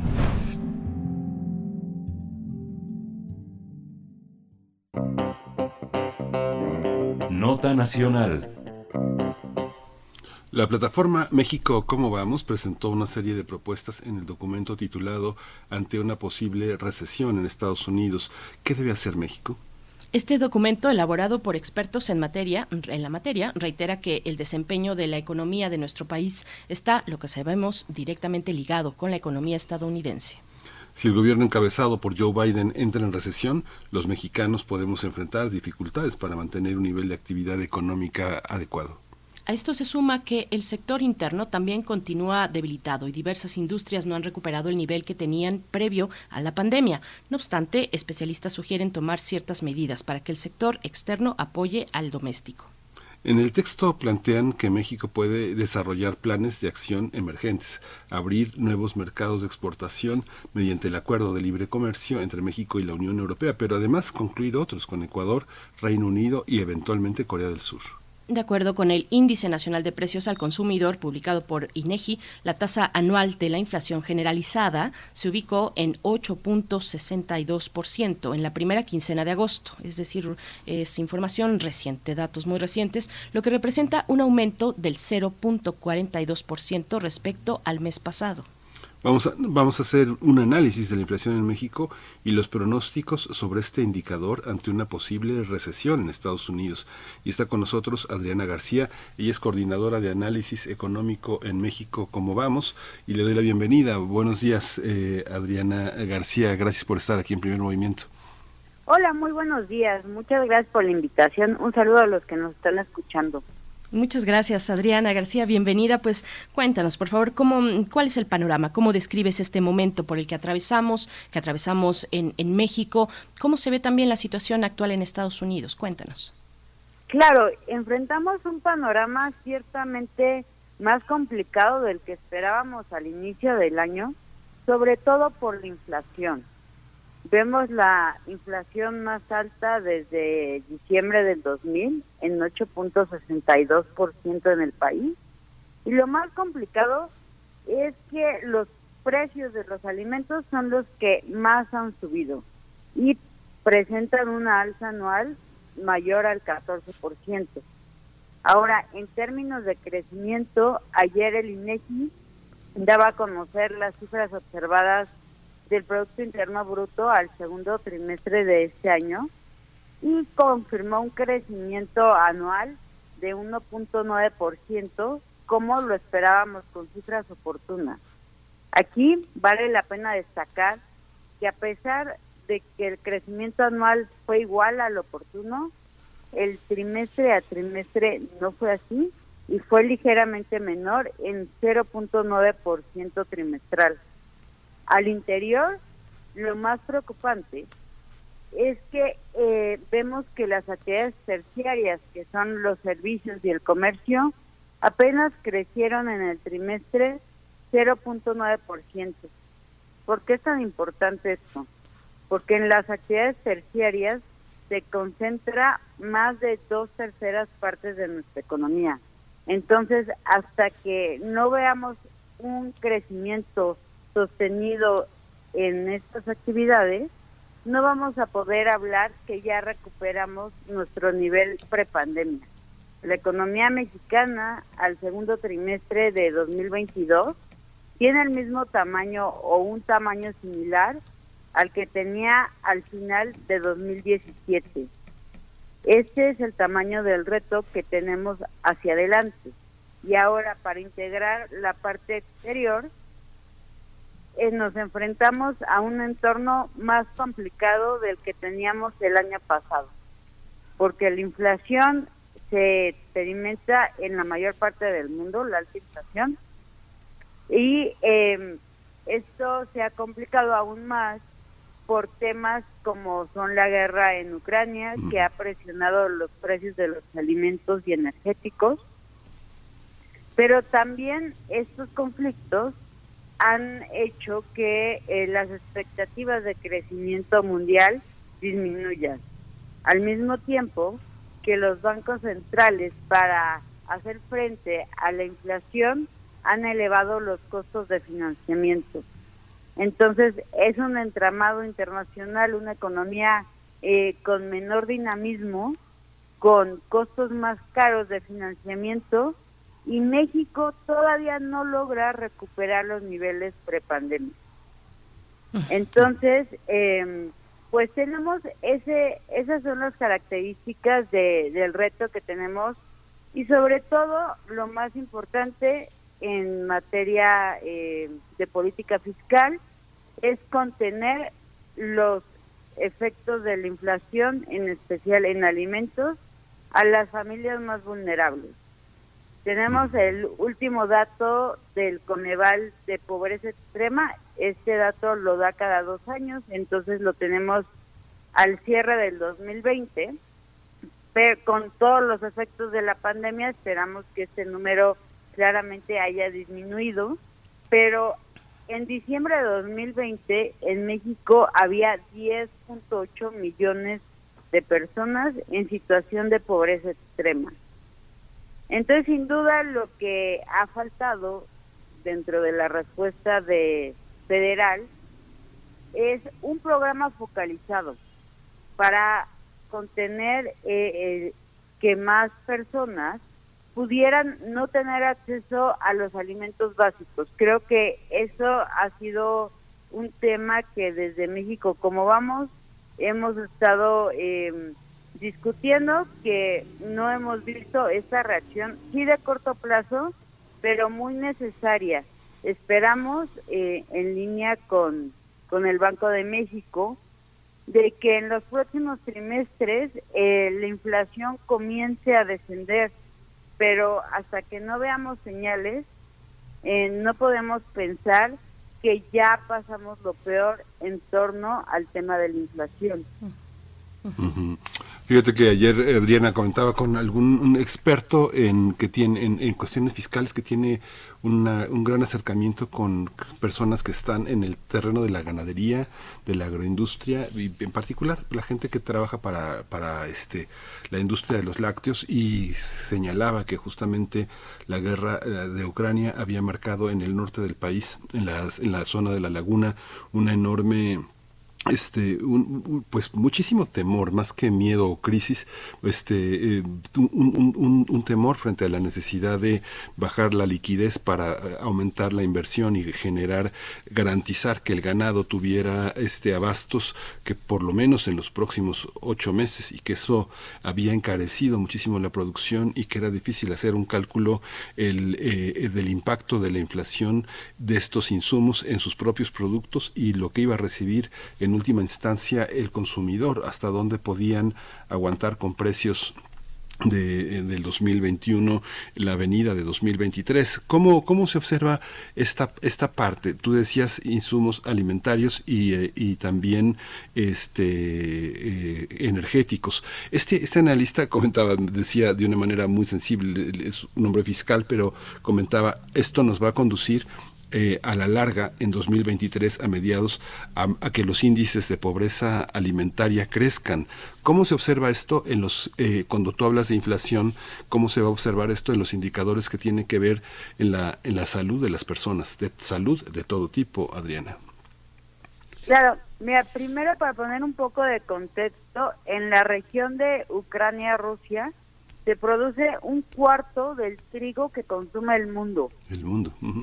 Y eh, Rusia es el segundo exportador más importante de petróleo crudo y el principal proveedor de gas natural a Europa. Entonces, en este mundo globalizado, esto, tanto los alimentos como son los granos, así como los energéticos, se comercian en el mercado internacional y digamos que los precios de otros proveedores eh, son muy similares o siguen la tendencia de los principales productores del mercado. Entonces, el hecho que eh, la, la invasión rusa a Ucrania limitara el comercio de granos en el mundo, por un lado, hizo que la oferta mundial se redujera. Pero por otro, del lado especulativo, no sabíamos si esa eh, prohibición de, de comerciar trigo en Ucrania iba a durar 15 días o un año. Entonces, en los mercados especulativos, el precio también incrementó por, por la incertidumbre que genera el conflicto armado. Lo mismo eh, pasa con los energéticos. Aquí, eh, más que se haya limitado la, la oferta mundial, porque recordemos que las sanciones que ha puesto Estados Unidos y Europa no contemplan eh, el gas natural, entonces sí hemos tenido eh, menor eh, cantidad de, de crudo en el, en el mundo, pero sí ha continuado, digamos, el, el comercio del gas natural en Europa. Entonces, estos efectos y sobre todo la incertidumbre del conflicto han elevado todos los índices de energía, así como em, los precios de los granos. Y algo muy importante para la dieta de los mexicanos lo podemos, podemos ver este efecto en las harinas de trigo, que presentan a la primera quincena de agosto una variación anual de 36%. Pero ahora, ¿esto cómo afecta a otros granos como el maíz? Bueno, si se encarece el, el trigo, los consumidores tendemos a sustituir nuestro consumo de trigo como puede ser el maíz. Y entonces vemos que en este periodo el maíz ha mostrado una variación anual del 15%. Y esto es eh, fundamental para nuestras tortillas, que presentan una variación anual de 13%. Entonces, lo, la, la grave situación de la alta inflación experimentada, como tú bien lo dices, es eh, en qué elementos estamos viendo estos altos precios y son precisamente en eh, alimentos esenciales para toda la población, pero en especial eh, para las familias más vulnerables. Ahora, del lado de los índices de pobreza, hemos visto una ligera mejora en la pobreza laboral este la calcula el Coneval eh, de forma trimestral. La semana pasada teníamos los datos de la pobreza laboral al segundo trimestre y esta pasó de 38.5% de la población a 38.3. Aún así, son más de 40 millones de mexicanos y mexicanos que sus ingresos laborales no les alcanza para cubrir la canasta básica alimentaria de todos los integrantes de su hogar. Que en julio, en zonas urbanas, la canasta básica alimentaria fue de poco más de dos mil pesos.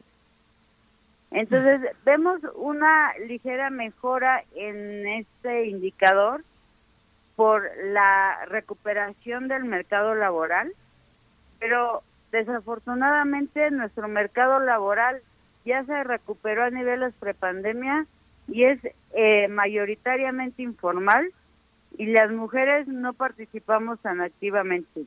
Entonces tenemos una mejora muy muy ligera en este indicador que probablemente si continuamos con esta alta inflación y con un muy bajo dinamismo económico, pues vamos a regresar a eh, niveles de la población superiores en situación de pobreza laboral. Entonces es un entorno muy complicado, no únicamente en temas de especulación, de tasas de interés, de grandes capitales, sino es un entorno complicado para las familias mexicanas. Adriana, y bueno, es importante recalcar que nos quede claro que esta, este, esta cifra, esta tasa de inflación del 8.62%, eh, se refiere a la inflación general, mm, como lo has dicho, no a la inflación en, en, alimentos, o esto también que es la inflación subyacente y la inflación no subyacente. Pero bueno, finalmente vemos que no es casual que el pan de caja, por ejemplo, ustedes lo ponen en este informe, el pan de caja, pues sea de los productos que presenta un mayor porcentaje de, de inflación, de, de, de elevación en su precio. Pero bueno, además de estos elementos que nos pones, eh, recientemente en, en, Estados Unidos, como sabes, la, se presentó por, el presidente Biden lo retrata como una ley histórica, la nueva ley para frenar la inflación en los Estados Unidos. ¿Qué se espera, eh, digamos, para nuestro país? Eh, ¿Qué se espera? ¿Habrá un, un impacto positivo más inmediato de lo que de lo que se prevé en otros rubros que impactará esta ley? ¿Cómo, cómo lo ven? Bueno, nosotros hemos hecho el análisis de cómo México no está considerado en los planes de infraestructura y de atraer eh, cadenas de suministro de Asia a Norteamérica y de invertir en energía renovable. Creo que ahí, eh, por las tensiones comerciales que hoy están presentes en el tema energético, México pudo haber sido considerado un socio clave, esencial por esa gran frontera que compartimos, por los cuellos de botella que impiden un comercio internacional más ágil y que al final encarecen los productos al consumidor final. Entonces, más que términos inmediatos de hacer frente a la inflación, creemos que la oportunidad aquí que México perdió fue no ser partícipe de los planes de gran inversión que se que se plantearon en Estados Unidos. Fíjate, Adriana, que eh, hace unos días comentábamos eh, con José María Ramos, un investigador muy notable de la, del Colegio de la Frontera Norte, sobre la, sobre, sobre la ley que Biden había señalado eh, para eh, contener el daño de la inflación y que beneficiaba sobre todo a las comunidades mexicanas, no en general a las latinas, sino particularmente a las mexicanas que tienen vínculos muy poderosos también en diferentes planos con las políticas de exportación hacia el propio país de origen, México ¿Cómo observas también esta parte de la ley que eh, propon, propuso y se aprobó en Estados Unidos por Biden eh, en relación a las empresas mexicanas que tienen vínculos muy poderosos con, con el país, que son eh, que tienen aquí y allá un pie aquí y un pie allá de sus propias empresas y que padecen la inflación con regímenes fiscales distintos y que tienen que tener como un aparato un aparato impositivo de dos cabezas. Cómo, eh, cómo se observan aunque sabemos que no son muchos pero tiene un impacto singular en algunas comunidades del país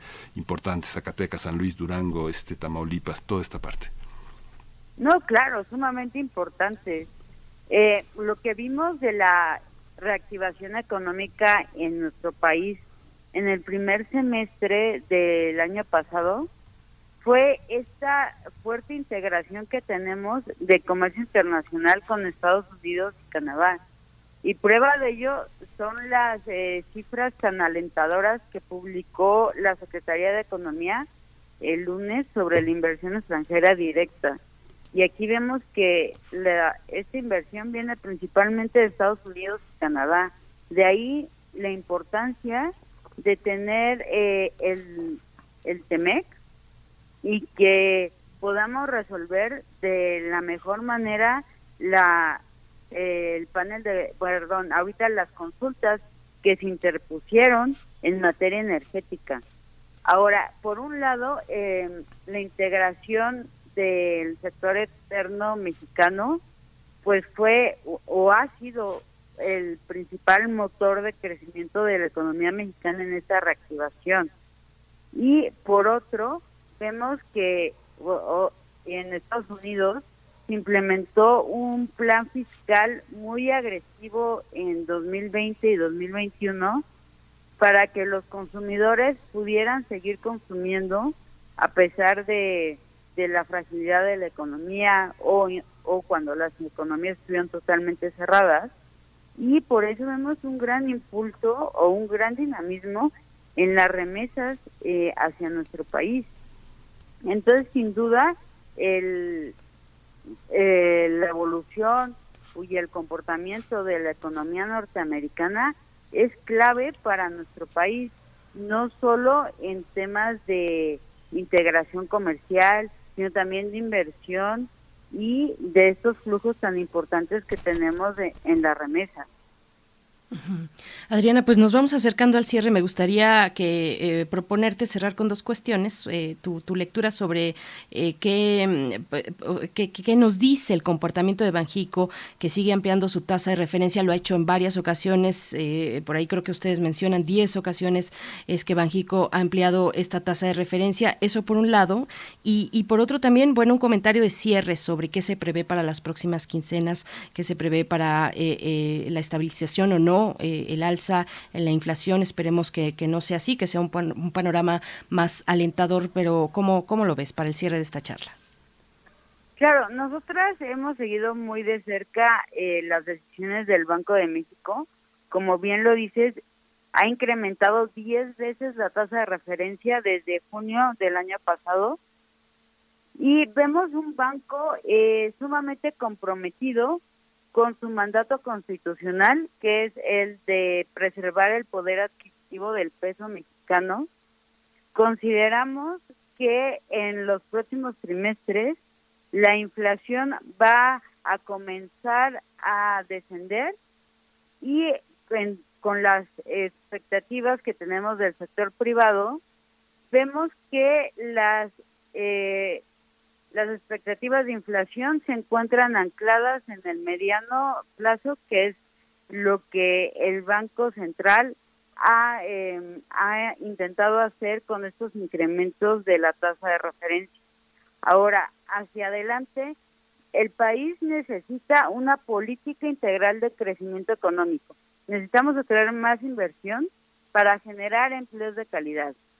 Y con una economía dinámica es más fácil hacer frente a estas situaciones complicadas que se nos han presentado desgraciadamente más frecuente que hace unos años.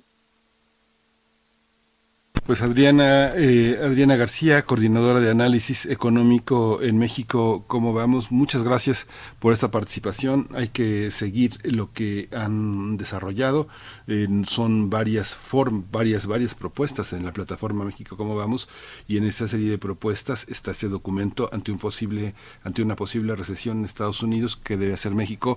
Muchas gracias. Muchos actores, muchos lectores, eh, muchos estudiantes, investigadores tendrán que acercarse a esta, a esta visión, a esta propuesta eh, académica que, que hacen ustedes. Muchas gracias, muchas gracias por este tiempo. Muchísimas gracias por la invitación. Un saludo. Gracias. Gracias, Adriana García. México vamos.mx es el espacio, el lugar, eh, el sitio electrónico donde pueden encontrar esta y otras investigaciones. Nosotros vamos con música y se trata de una complacencia musical porque es viernes y no se nos olvida. Esto es para Oscar Isidro Bruno que nos pide Rayuela de Gotham Project.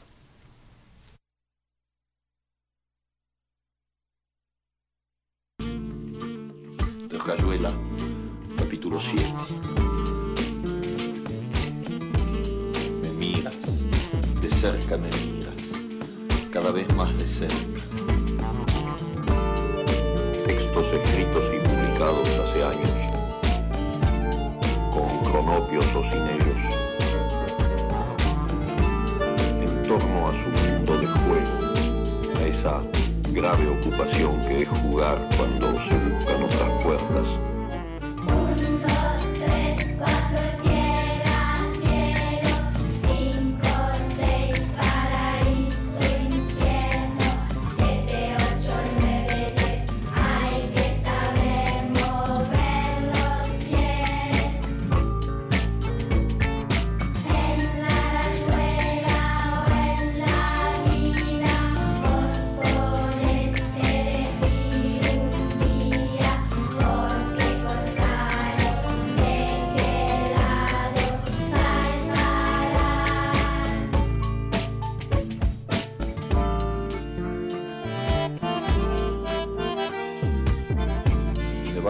los ojos para deshacerlo todo y recomenzar. Exactamente con tu boca que sonríe por debajo de la que mi mano te dibuja.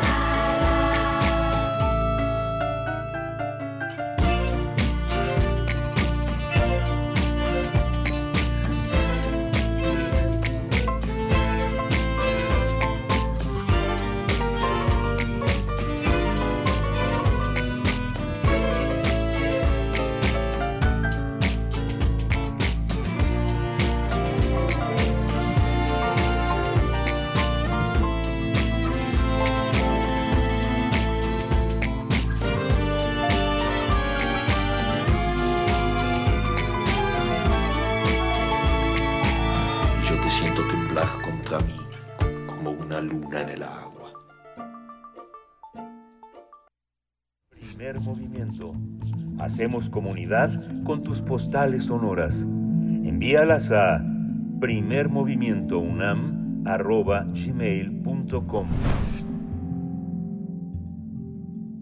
Nota del día. Las reinas chulas eh, están de fiesta porque presentan un nuevo espectáculo, Calimán contra la espantosa ex, que se desarrolla en el marco de las próximas elecciones del país.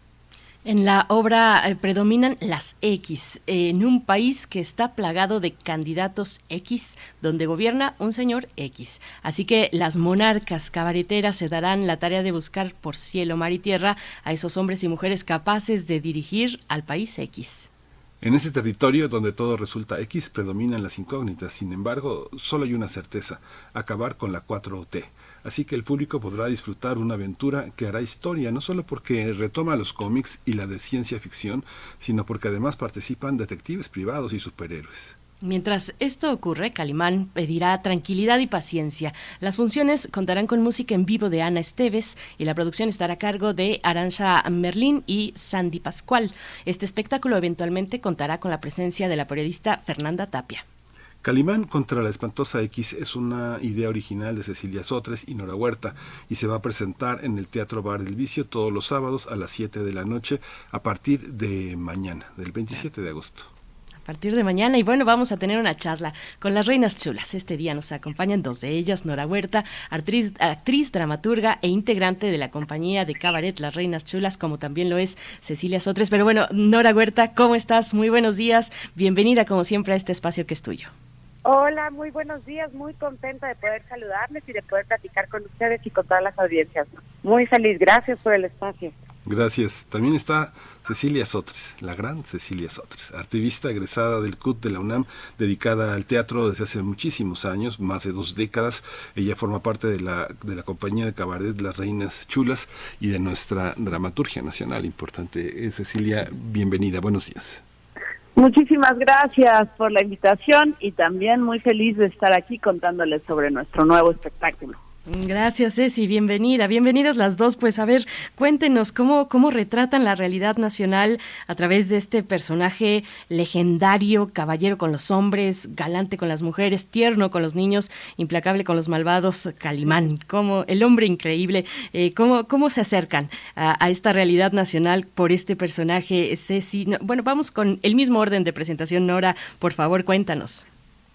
Pues mira, justo eh, recordando eh, ahora las palabras que hoy en la mañanera sonaron de en contraposición de lo que significa ser un mexicano y que uno de estos intelectuales menciona que el mexicano es tonto, alcohólico, violento, eh, ignorante y tal y tal, pues tenemos un poco casi que la posición contraria, ¿no? Para nosotros lo mexicano es un personaje como Calimán que representa el espíritu popular de transformación, de justicia, de lucha constante y bueno, pues un poco hacemos un, retomamos esta imagen que ha tenido tanto valor en la cultura popular para hablar, digamos, de ese aspecto positivo que estoy segura anida en nuestros corazones y corre por nuestro espíritu.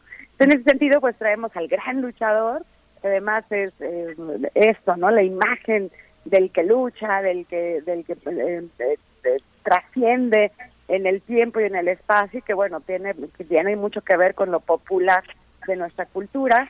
Y este será el héroe que luchará contra la espantosa X, contra la mente del maestro y el intelectual del, que lleva la espantosa X, que busca acabar con la cuarta transformación. Un poco esa es la anécdota, ya sabes que en el cabaret eh, pues nos acogemos de anécdotas que nos permitan eh, abordar los temas de interés social eh, y la coyuntura política. Esa es la anécdota que nos permitirá pues hacer un chequeo de qué está ocurriendo en ese momento en términos de candidatos presidenciales o, postulados o dirigentes de los partidos, pues para ver dónde andamos, ¿no? Y para dónde podemos ir.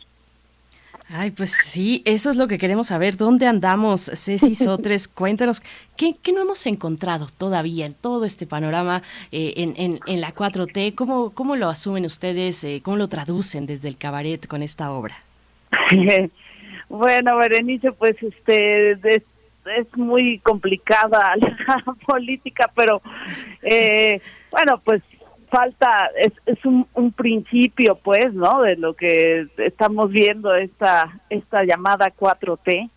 Y este, y bueno, obviamente, pues, faltan muchas cosas, faltan muchísimas cosas, pero veníamos, pues, de un periodo, este, en el cual, eh, pues, lo primero no eran las personas, ¿no? Parecía que lo primero no eran las personas, sino, eh, pues el estatus de los políticos, el robo a manos armadas, así a, manos llenas, perdón, este, una verdadera, eh, pues sí, este, corrupción, etcétera, etcétera. Lo cual no quiere decir que no la siga habiendo, ¿eh? en muchos sectores y en muchos lugares de la 4T, o sea, lo cual no, no, no estoy diciendo que, que es perfecta ni nada por el estilo pero sí por lo menos el discurso y el, el, paradigma ha cambiado, pues, ¿no? De decir, a ver, sí, primero estamos las personas, primero está el pueblo, primero están, ¿no? Y,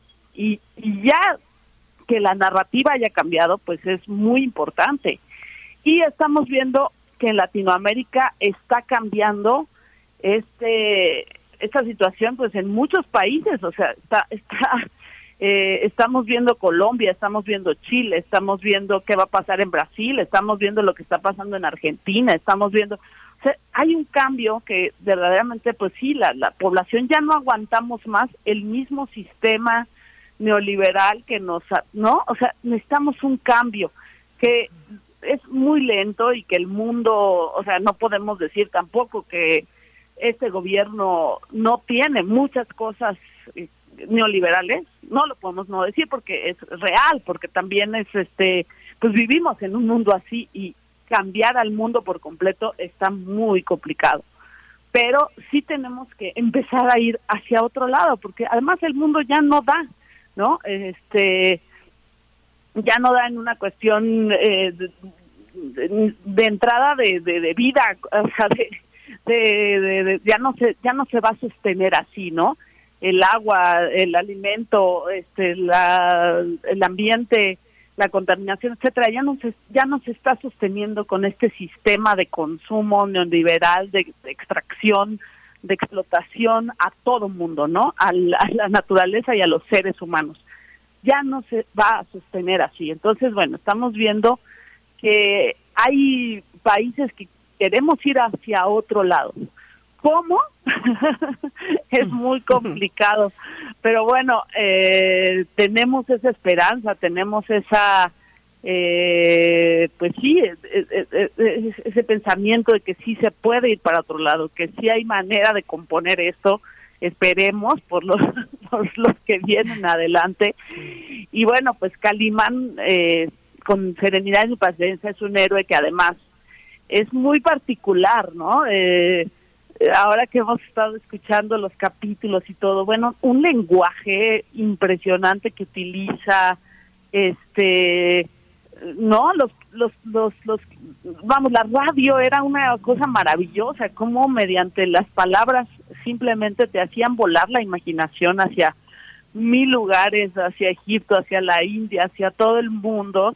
Eh, de verdad, la gente que hacía, que escribía los guiones de Calimán, qué bárbaros, qué, qué imaginación, qué manejo del lenguaje, este, yo estoy fascinada con escuchando los capítulos de Calimán porque de verdad es un es otra cosa pues no ya no sé no no se hace el radio así ahora no sé hemos cambiado mucho hemos limitado nuestra capacidad de lenguaje. Este y, y además es un héroe que no mata no es, tiene en sus en sus este en sus principios o sea sí va contra los malos digo que es el típico cómic de malos contra buenos pero pero no mata, ¿no? Este tiene como todo un este toda una un ritual y una vamos es un personaje muy particular dentro de los héroes no no no no, no es el no es el héroe común es un héroe que eh, es como tranquilo este, es muy fuerte y muy listo pero además es tranquilo y con serenidad y paciencia acaba con sus este con sus adversarios, ¿no? Entonces, este, pues por ahí, por ahí va este espectáculo. El hombre increíble. Es que sí, es que es amigo de los niños y amigo de las mujeres, pero enemigo de los malvados. Toda esa visión que, que, expresa una, una cultura que viene de Oriente, porque de alguna manera Calimán vive en el Tao siempre, ¿no? Hay una parte que tiene que vive en el Tao, pero tiene, tiene eh, de, ese mundo más allá de la Europa el sable, también tiene el sable que, que, corta cabezas también. Hay una parte que es así, ¿no?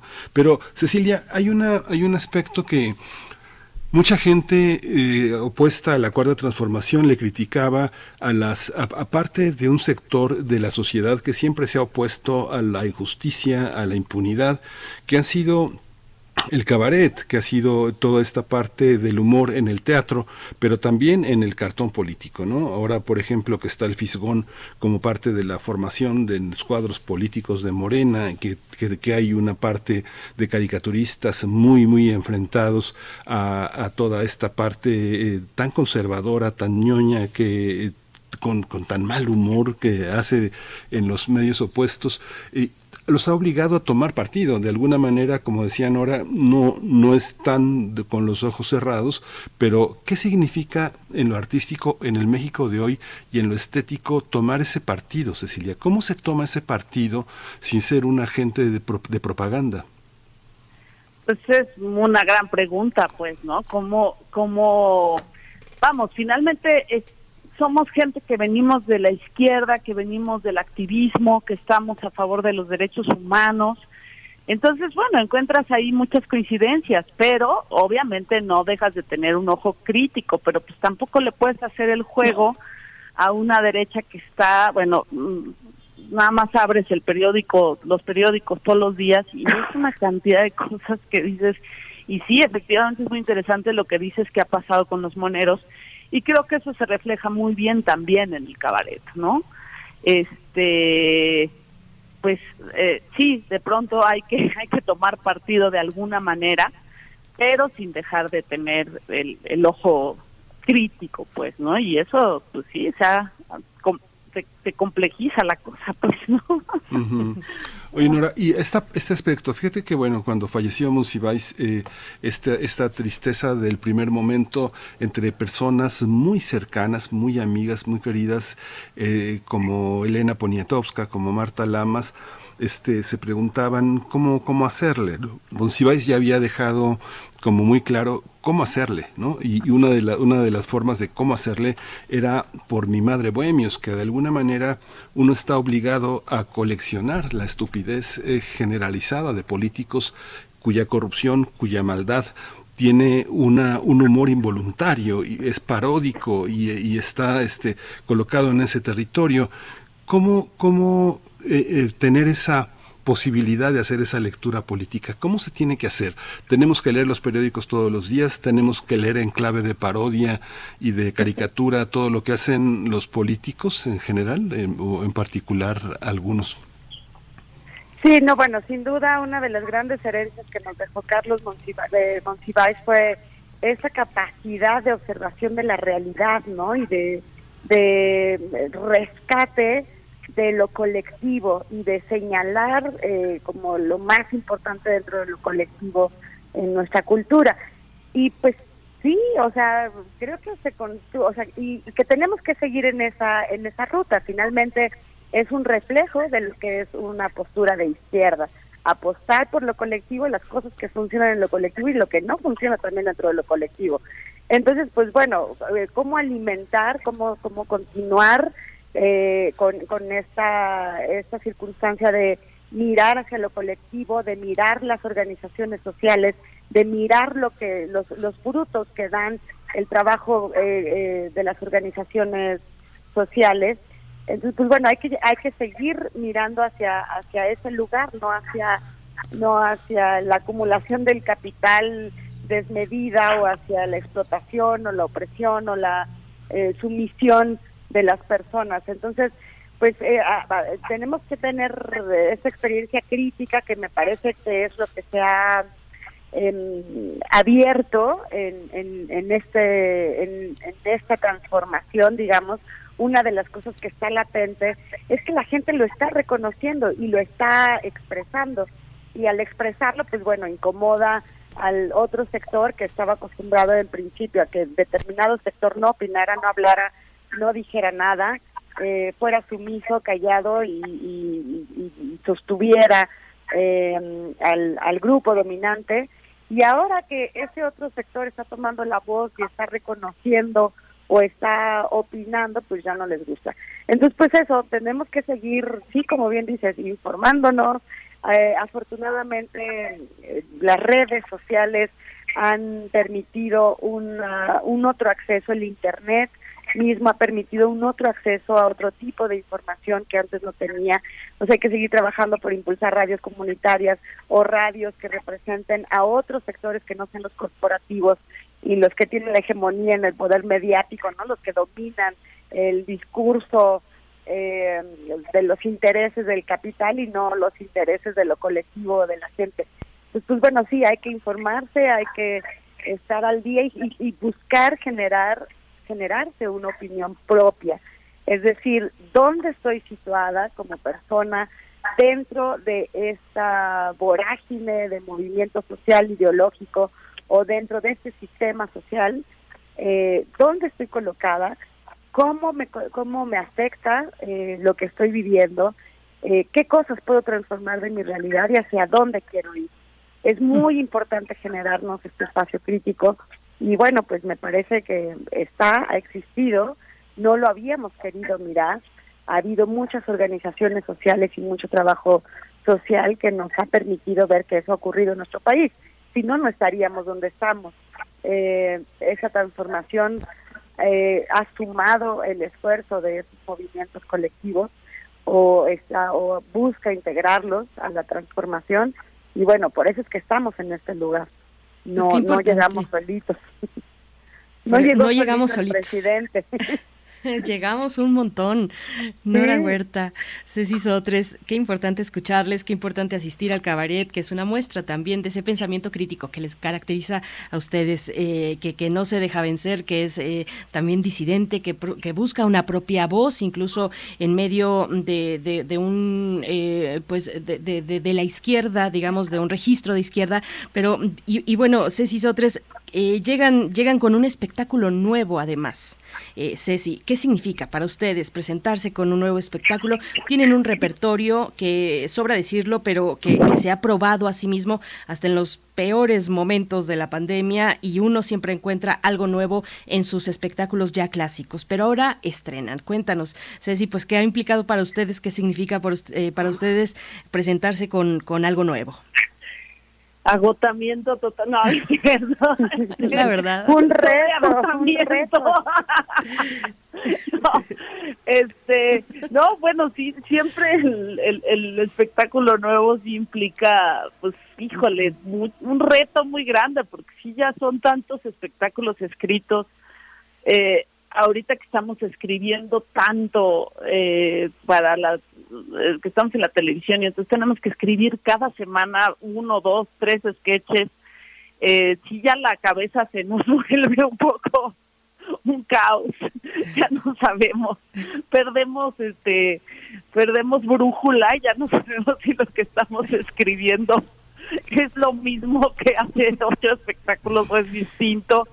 No, sí se vuelve un reto, este Miguel Ángel y Berenice, porque de verdad este ya de pronto sentimos que ya la, la ya es demasiado la cabeza ya no nos da.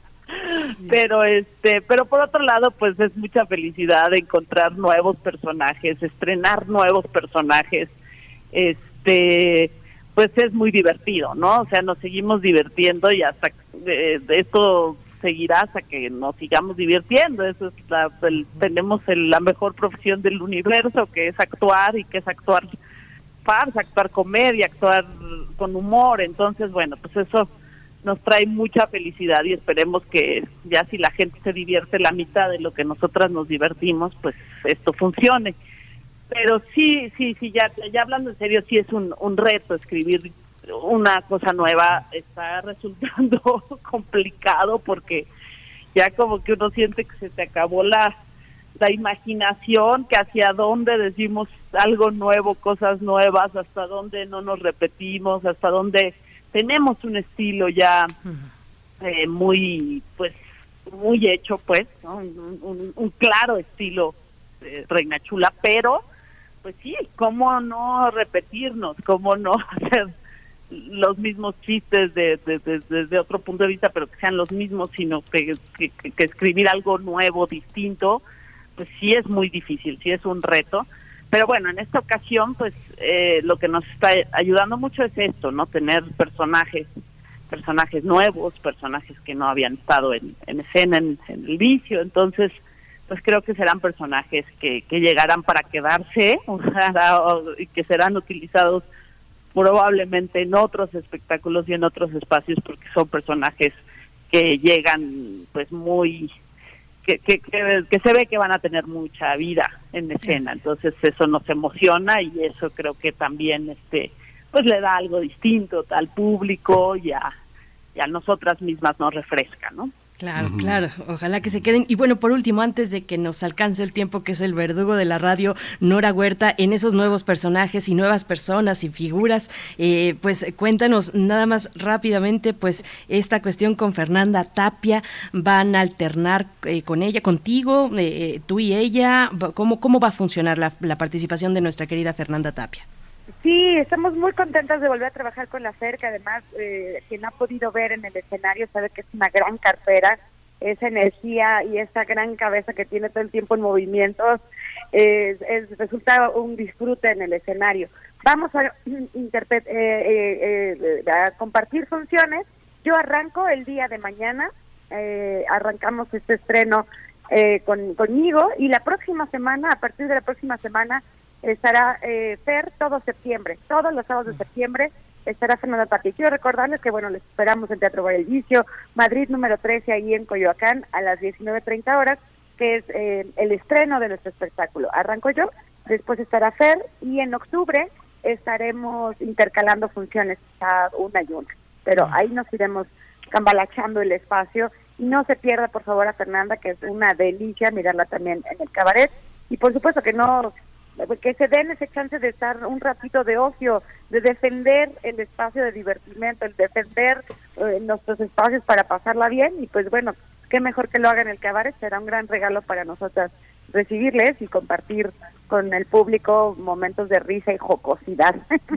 Pues muchísimas gracias a las dos. Es una temporada larga. Ya nos contarán parte de otro proceso, porque no sé, yo pienso, recuerdo esta interlocución, ahora que hablaba de Monsiváis, que es una presencia permanente entre nosotros, entre un gran sector, el diálogo siempre con Jesús Rodríguez, con Tito Vasconcelos, con el Fisgón. Hay una parte en la que un gran intelectual, con mucho humor, con una gran capacidad de escribir, siempre alimenta, ¿no? Digo, yo te escucho, Honora, con, en, la, en la mesa del más allá, con Julio Hernández, eh, con Julio Estillero, y esos diálogos... Ana Francis. Sí, Ana, Francis, Ana Francis, yo escucho a Ana Francis, que bueno, forma parte, es, parte de ustedes.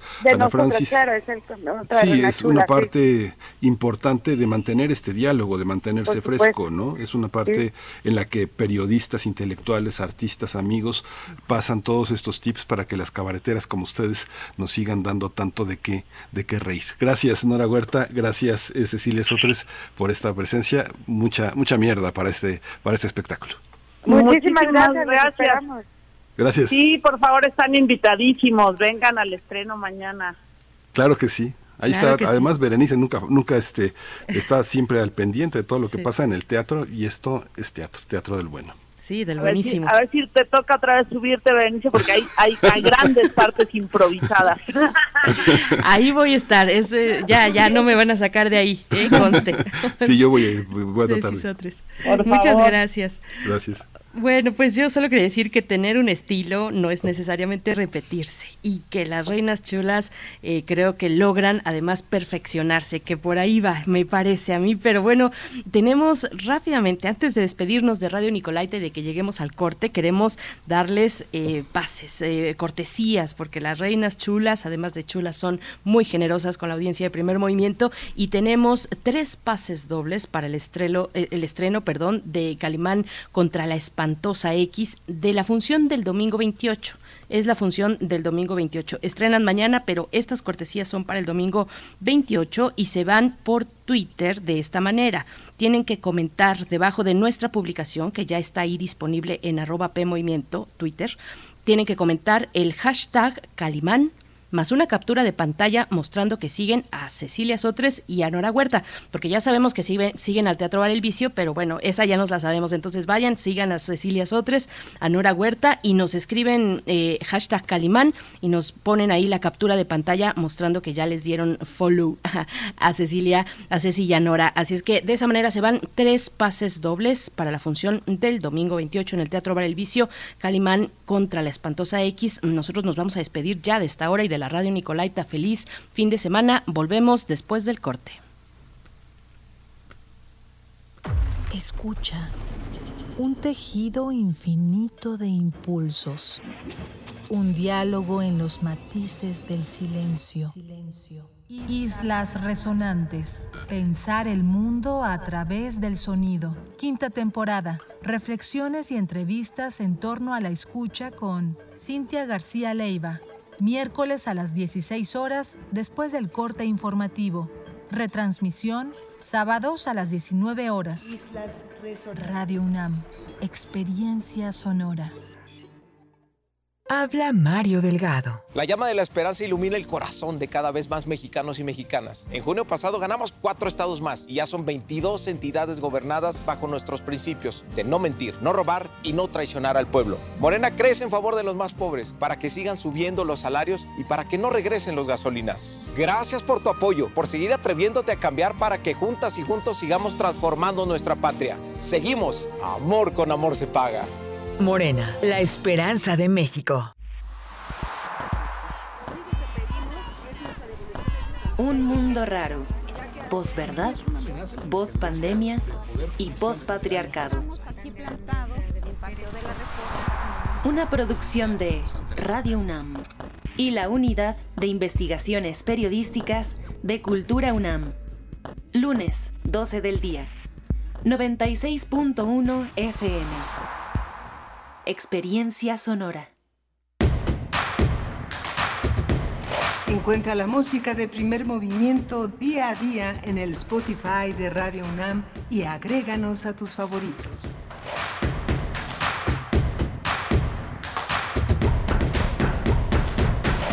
Ya son las nueve con dos minutos, se ha ido rápido la mañana, pues cómo no, disfrutando con las reinas chulas, eh, disfrutando también de teatro y de todo lo que les ofrecemos aquí en Primer Movimiento, que no lo van a encontrar en otro lugar del cuadrante. Les saludamos desde el 96.1 de la frecuencia modulada y el 860 de amplitud modulada y en www.radio.unam.mx, radiopodcast.unam.mx, es el lugar donde ustedes pueden ir y consultar todos los programas de Primer Movimiento y muchas, muchos otros programas eh, históricos y recientes y, culturales y de todo tipo que hay en ese repositorio sonoro que es el podcast de Radio UNAM en nuestra página. Lo pueden encontrar ahí, ahí en esa, en esa dirección. Les saludamos con mucho gusto en esta mañana de viernes 26 de agosto con todo el equipo, todo el equipo pues que ya está eh, viendo el fin de semana, la verdad, para irnos con las reinas chulas, para irnos eh, preparando también haciendo la agenda para Filuni que ya arranca la próxima semana. Bueno, les saluda todo el equipo. Está eh, esta mañana, no está Arturo González, sino Jesús Silva en los controles técnicos. Está también eh, Violeta Berber en la asistencia de producción, Rodrigo Aguilar en la producción ejecutiva, Tamara Quiroz en las redes sociales, que ya está atendiendo las cortesías que se van en nuestra cuenta de Twitter, y Miguel Ángel Quemain en los micrófonos. Miguel Ángel, buenos días. Hola Berenice, muchas, eh, muy buenos días para todos nuestros radioescuchas. Acabamos de platicar con la Reina Chula, siempre es una, un remanso hablar de esto, pero hay un aspecto que tiene que ver también con el desarrollo del periodismo y del teatro y del activismo político y de la participación política, que es esta cuestión que eh, siempre hace necesario el diálogo entre artistas, entre teatreros, entre periodistas, que permite entender cómo se cómo se cómo se cuece esta este mundo de la política y cómo hay una parte en la que eh, no hay nada más cómico que los políticos que se toman en serio sobre todo los que pontifican y tienen discursos eh, totalmente eh, religiosos una parte doctrinaria muy dogmática que hace que pues se conviertan en los objetos del humor.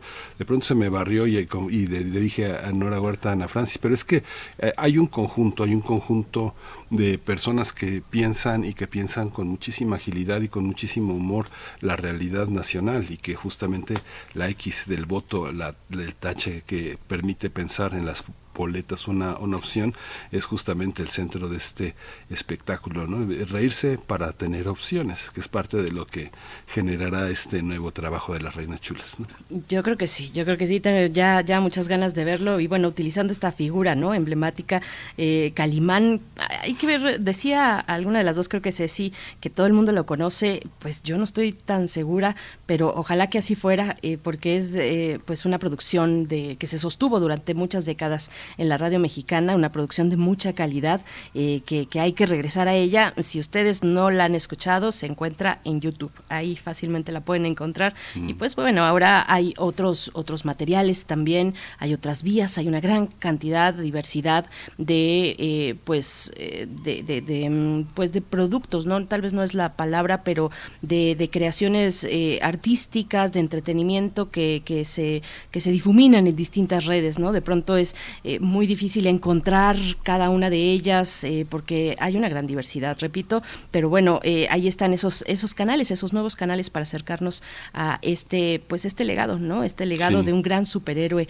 un, superhéroe mexicano, así es que pues sí, acérquense y acérquense también al Teatro Bar El Vicio, Milán. Sí, yo creo que hay una franja como entre 40 y 28 años que tal vez no lo conozca, pero yo creo que ellas eh, por el tema del teatro y de la participación mucho en, eh, con la ciudad, con el gobierno de la ciudad también, han estado mucho en contacto con los jóvenes de los faros. Este, en, hay una parte de jóvenes, yo creo que menores de 20 años, que grafitean, que dibujan, que hacen muchas cosas, que sí conocen a Calimán y que incluso está mucho en los en, el en, slam y la, presencia de Solín y, de pronto un grupo como la maldita vecindad este tuvo eh, en una de sus canciones eh, a Calimán como uno de los centros colocando a Solín como, como un epicentro de esa reflexión, ¿no? Yo creo que sí, yo creo que hay un grupo, hay un grupo de edad que no, que ya no lo conoció. Sí, sí, yo estoy segura de ello, pero se puede conocer.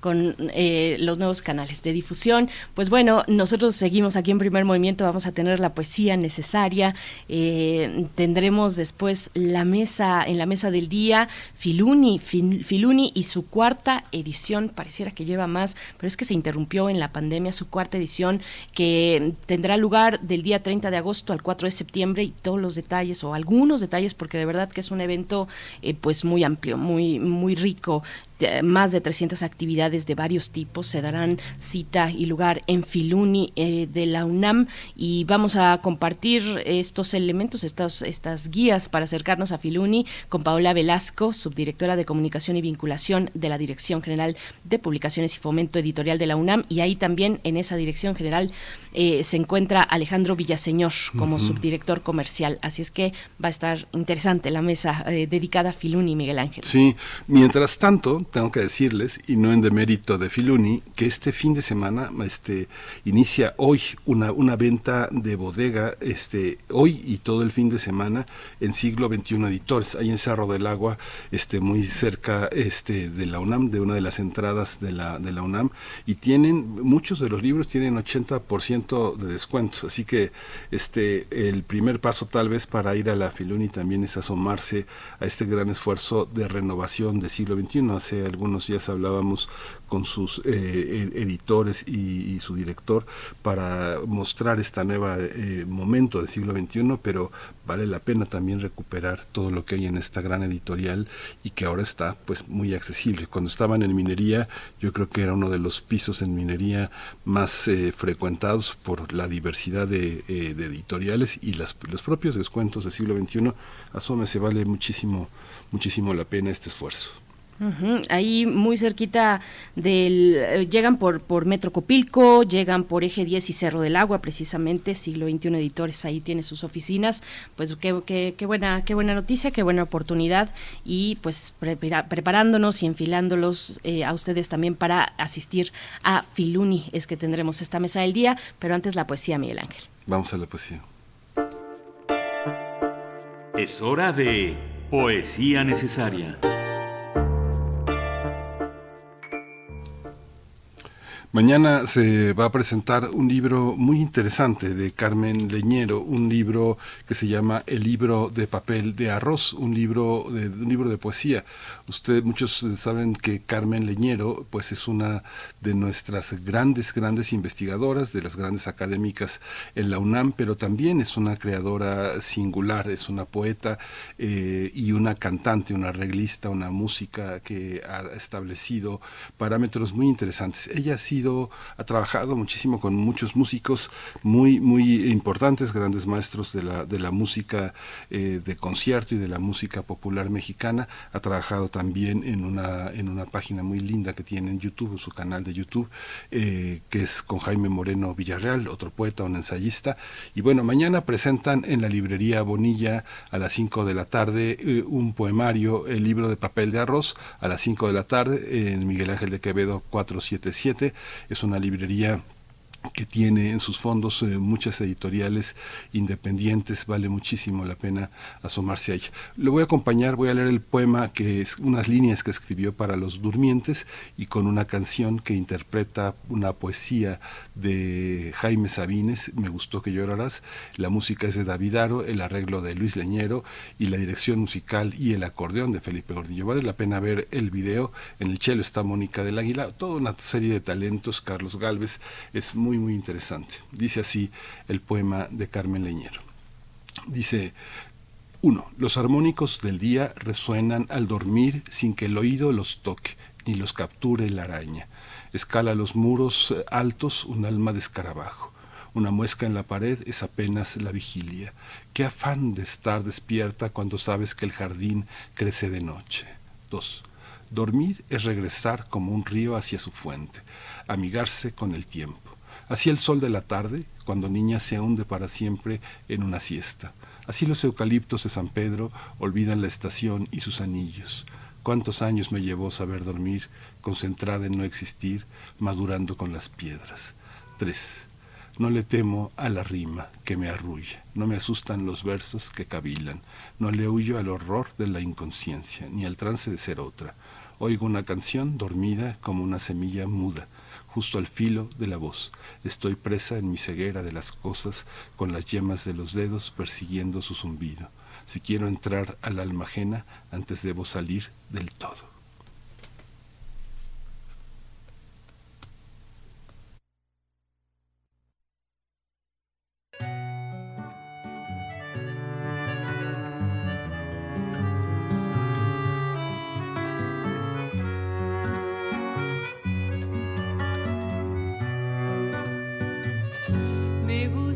Lloraras,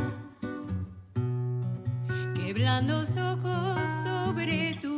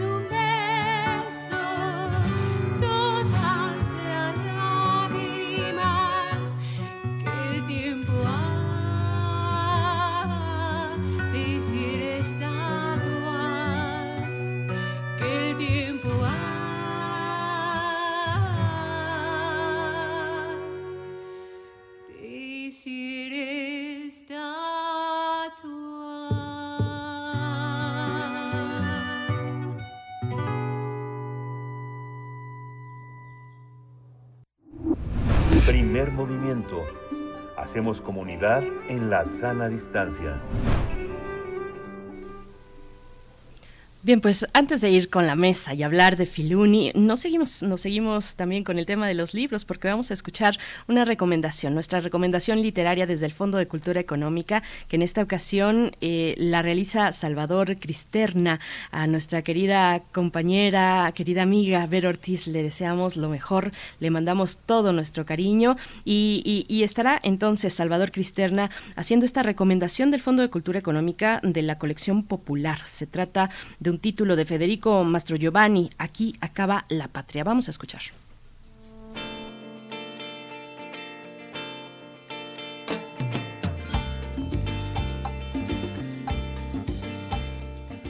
¿Qué tal, amigas y amigos de Radio UNAM?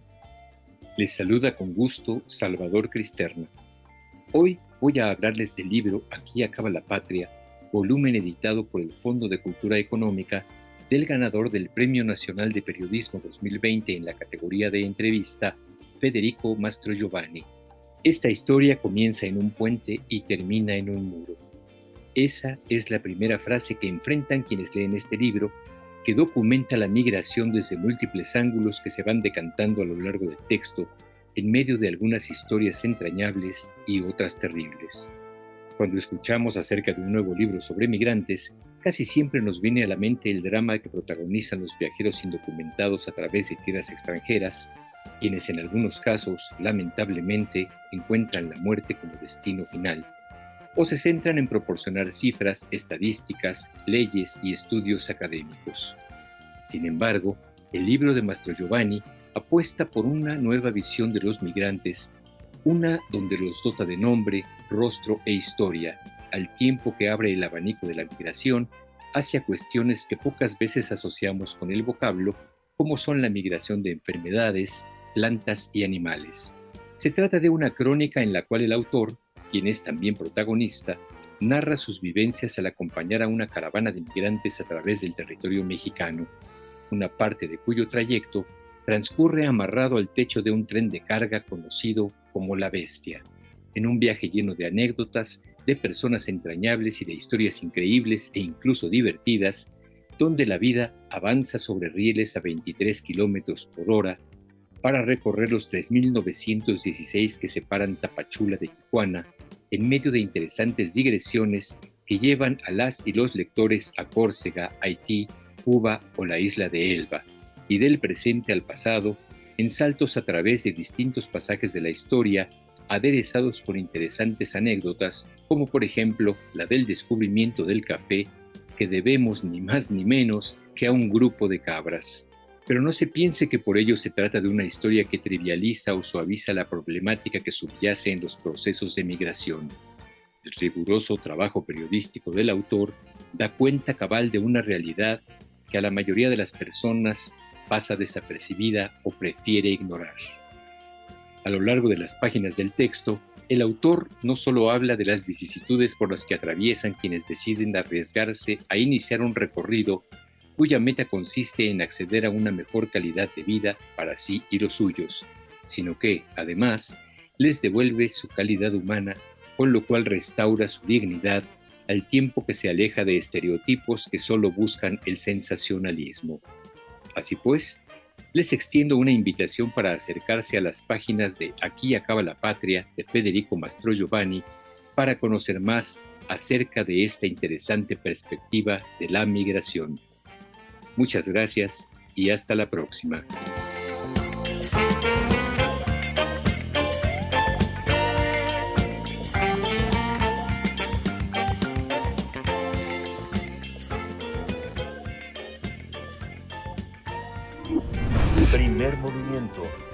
Hacemos comunidad en la sana distancia.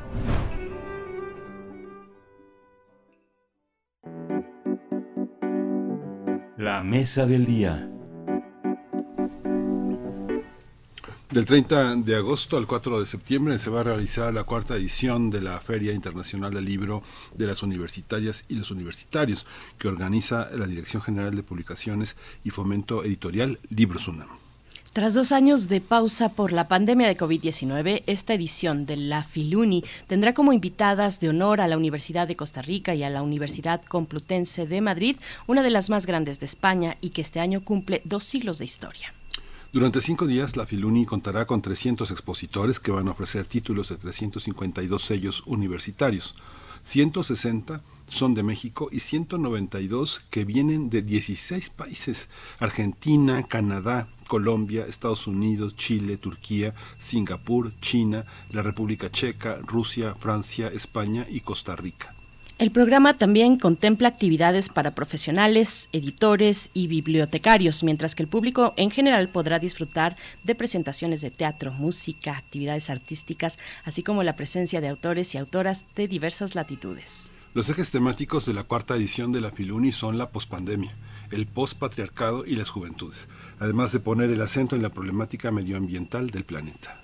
Y pues con la campana del coche de la basura de fondo, del camión de la basura de fondo, vamos a tener esta conversación sobre la cuarta edición de la Feria Internacional del Libro de las Universitarias y los Universitarios Filuni 2022. Y nos acompañan con este propósito dos invitados. Presento a Paola Velasco, subdirectora de Comunicación y Vinculación de la Dirección General de Publicaciones y Fomento Editorial de la UNAM. Paola Velasco, bienvenida, qué gusto, enhorabuena, felicidades por este logro de la FINUL Filuni, que llega, pues eh, sí, después de dos años de pausa. ¿Cómo te encuentras? Buenos días.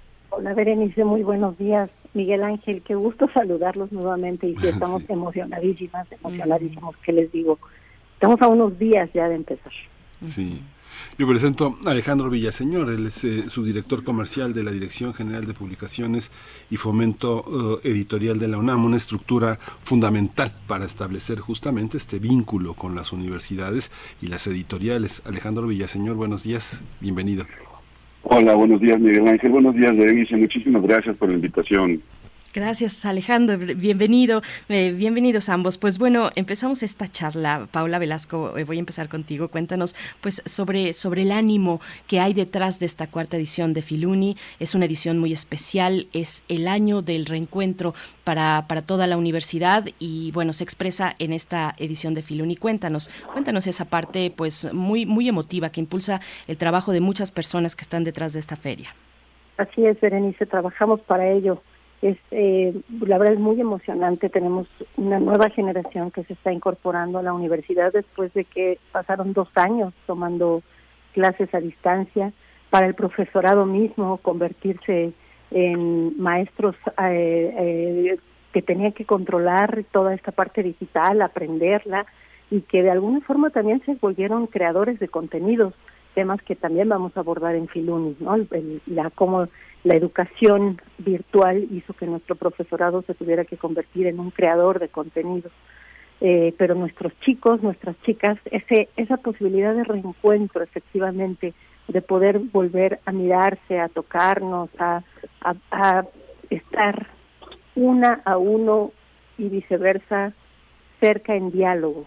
Creo que es una de las cosas que estamos priorizando en Filuni, la posibilidad de entablar ese diálogo directo y de poder eh, debatir, de poder analizar asuntos que nos afectaron en estos en estos tiempos, eh, por eso uno de nuestros ejes es post pandemia y también, bueno, eh, pre preocupaciones actualísimas sobre las que queremos seguir reflexionando para construir un horizonte de sociedades mucho más justas como el eje de las actividades postpatriarcales. Entonces sí es, pero está de fondo, por supuesto, como dices, esta alegría, este contento de volver a reencontrarnos con el espacio universitario, con todo ese gran, gran universo que es eh, la UNAM de manera física y además, pues encontrarnos entre la comunidad que la conformamos.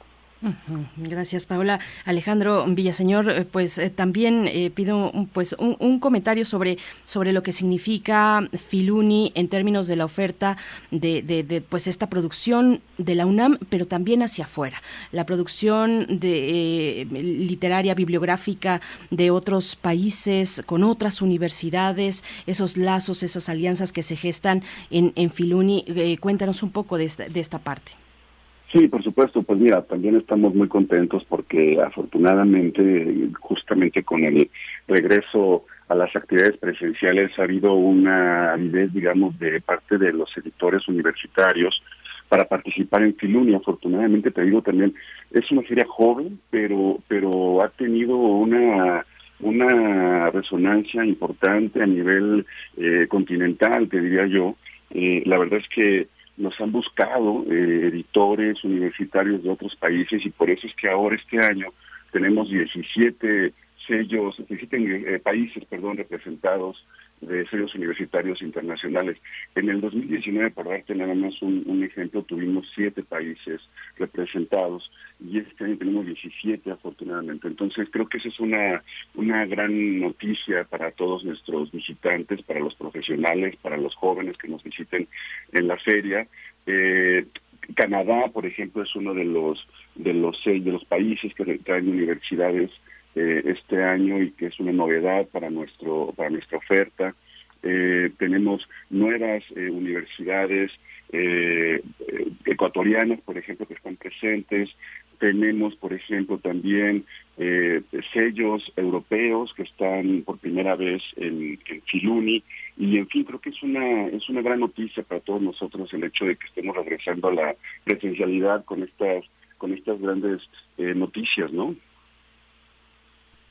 Sí, es muy interesante, diga, este, voy contigo, Paula, porque tú has sido partera y difusora de muchísimos libros y de muchísimos puentes para establecer una lectura entre niños y jóvenes, pero durante muchos años yo creo que vivimos con la idea de que era posible tener una gran librería en la Ciudad de México, porque bueno, la Ciudad de México parece que es la única que importa en este contexto, este, con todos los sellos universitarios. Pero esta feria eh, en estos tiempos significa eh, auténticamente tender los puentes, porque uno tiene universidades muy activas como la Universidad Autónoma de Nuevo León o la Universidad de Veracruzana en materia de publicaciones, o la UAM, eh, viene la Universidad del Rosario, viene la Universidad de Colombia, que son también muy activas, pero es una gran oportunidad para que una vez al año eh, las personas puedan tender los puentes también con todo este patrimonio virtual. Es una probada, es una manera de estar en contacto, de que los pequeños libreros puedan tener ejemplares muy significativos de temas que no están tratados en lo comercial. Cuéntanos un poco de este aspecto, qué sorpresas te has encontrado porque la pandemia ha pegado de distintas maneras a todo en, los países invitados. Ha sido muy distinto. Me imagino que en este contacto tendrás muchísimas cosas que contar muchas experiencias que compartir no sí la verdad es que es el, esta posibilidad de, reencontrarnos de la que hablaba al inicio eh, y de, de tender estos vínculos entre universidades que de pronto intercambian es, es como decía Alejandro creo que es una nos, porque la verdad es que nos entusiasma mucho, poder tener esa oferta editorial tan amplia en Filuni es eh, seguir construyendo esos vasos comunicantes. Es decir, no solamente para el público, por supuesto que ese es el objetivo primordial, que el público pueda encontrar libros de todas estas universidades, sino también ya en el, pues un poco en el ámbito profesional, que eh, los representantes de estas universidades puedan entablar discusiones, eh, acuerdos, incluso negocios dentro de Filuni. Eh, el, el, abanico se abre de manera muy, muy, muy amplia.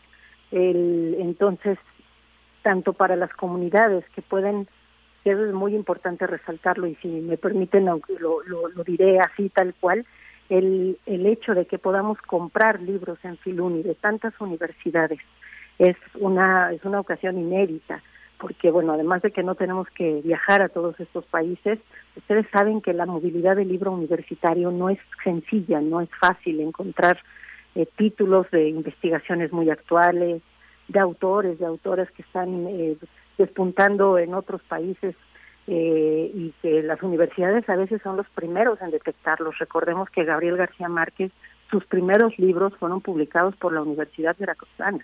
Entonces, bueno, ese pues las universidades tienen ese gran potencial de mostrarnos lo más contemporáneo de la cultura, las las cosas mucho más vigentes y bueno, están en ese proceso de reflexión constante.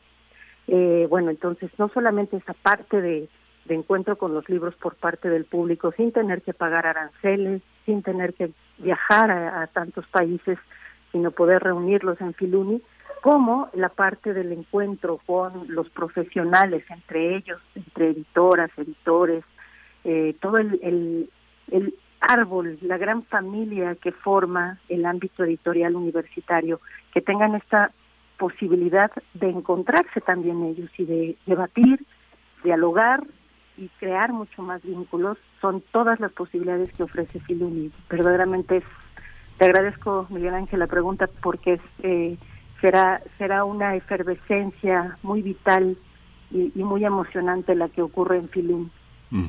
Y me imagino, Alejandro, Alejandro Villaseñor, todos los desafíos que implica en términos de la, de la construcción fiscal, comercial, este, tratar con muchos procesos universitarios que no tienen afinado afinado ese proceso. No sé, sabemos, sabemos sin decir nombres que muchas, eh, muchas este, universidades a veces no registran, no tienen ni código de barras, no tienen ni registro ante derechos de autor, no tienen el ISBN, ¿no? Hay una parte que comercialmente es un universo por construir.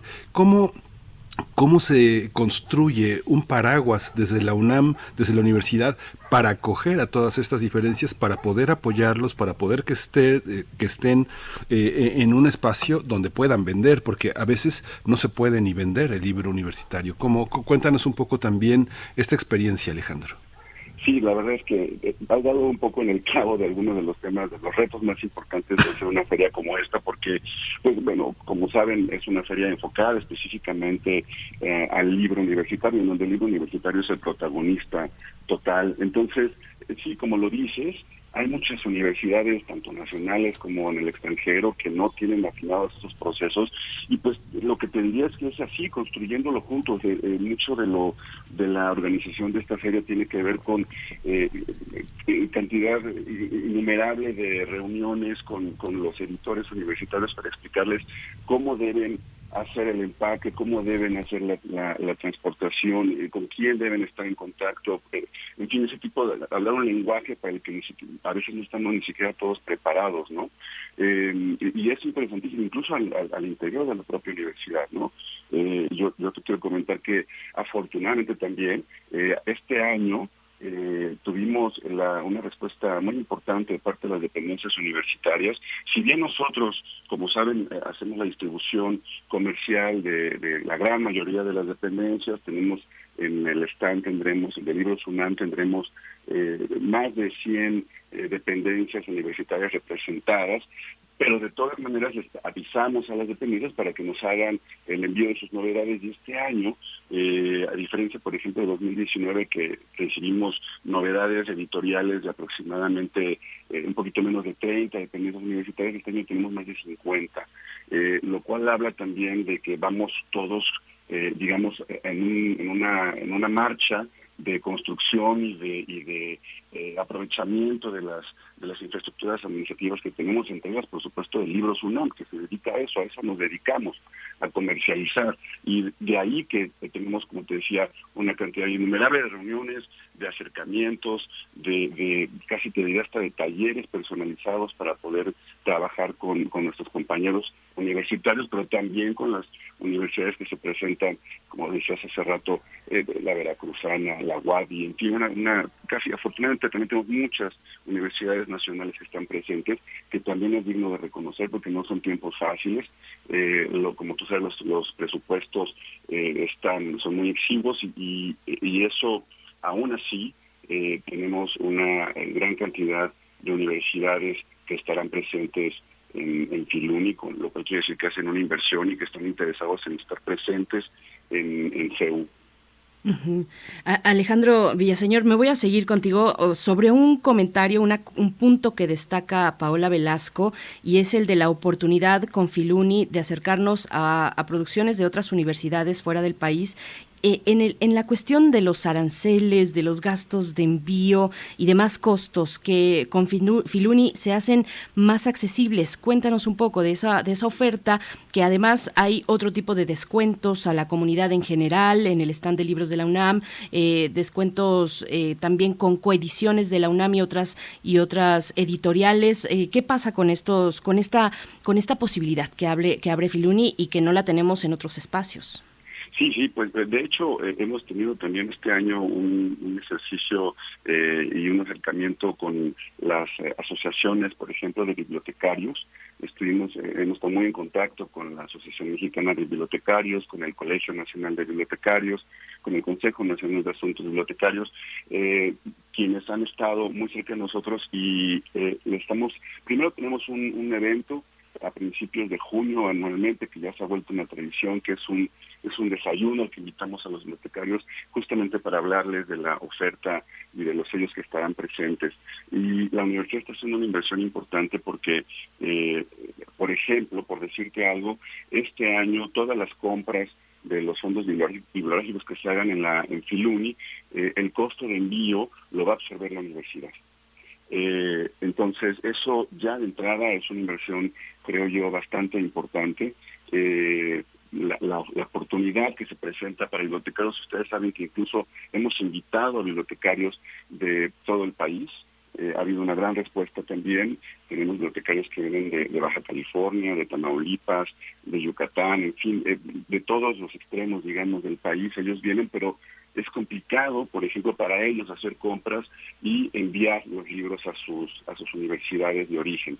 Eh, con este esfuerzo que está haciendo la UNAM, eh, nosotros estamos cubriendo el envío de todos estos fondos que estén adquiriendo durante Filuni, no solamente para bibliotecarios, sino en general para los compradores que se acerquen, lo cual eh, posibilita que estudiantes universitarios en todos los extremos del país puedan tener acceso no solamente al fondo editorial de la universidad, sino también a los fondos editoriales que están exhibidos en, en Filuni. Por supuesto, los los descuentos, eh, digamos, tradicionales que ofrecemos a la comunidad universitaria, que son el 50% en todo el fondo eh, propio, el fondo de la universidad, y el 25% en las coediciones. Eso estará presente en toda la feria y lo ampliaremos incluso al público en general que se acerque a nuestro stand. Eh, en general, en Filuni habrá aproximadamente casi 20 mil títulos exhibidos eh, para, para disfrute de todos nuestros visitantes. Uh eh, Paola, y bueno, atendiendo precisamente a todos los que forman parte de la cadena del libro, eh, Filuni otorga este reconocimiento al editor universitario, un reconocimiento que tiene el, el nombre de eh, pues este gran, gran académico, personaje fundamental, eh, Rubén Bonifaz Nuño. este año el jurado reconoce a Joaquín Díaz Canedo. Háblanos de, de este reconocimiento, de lo que implica también, pues, en esta mirada y en esta esta forma de, de, atender a todos los que hacen parte de la industria editorial, Paula.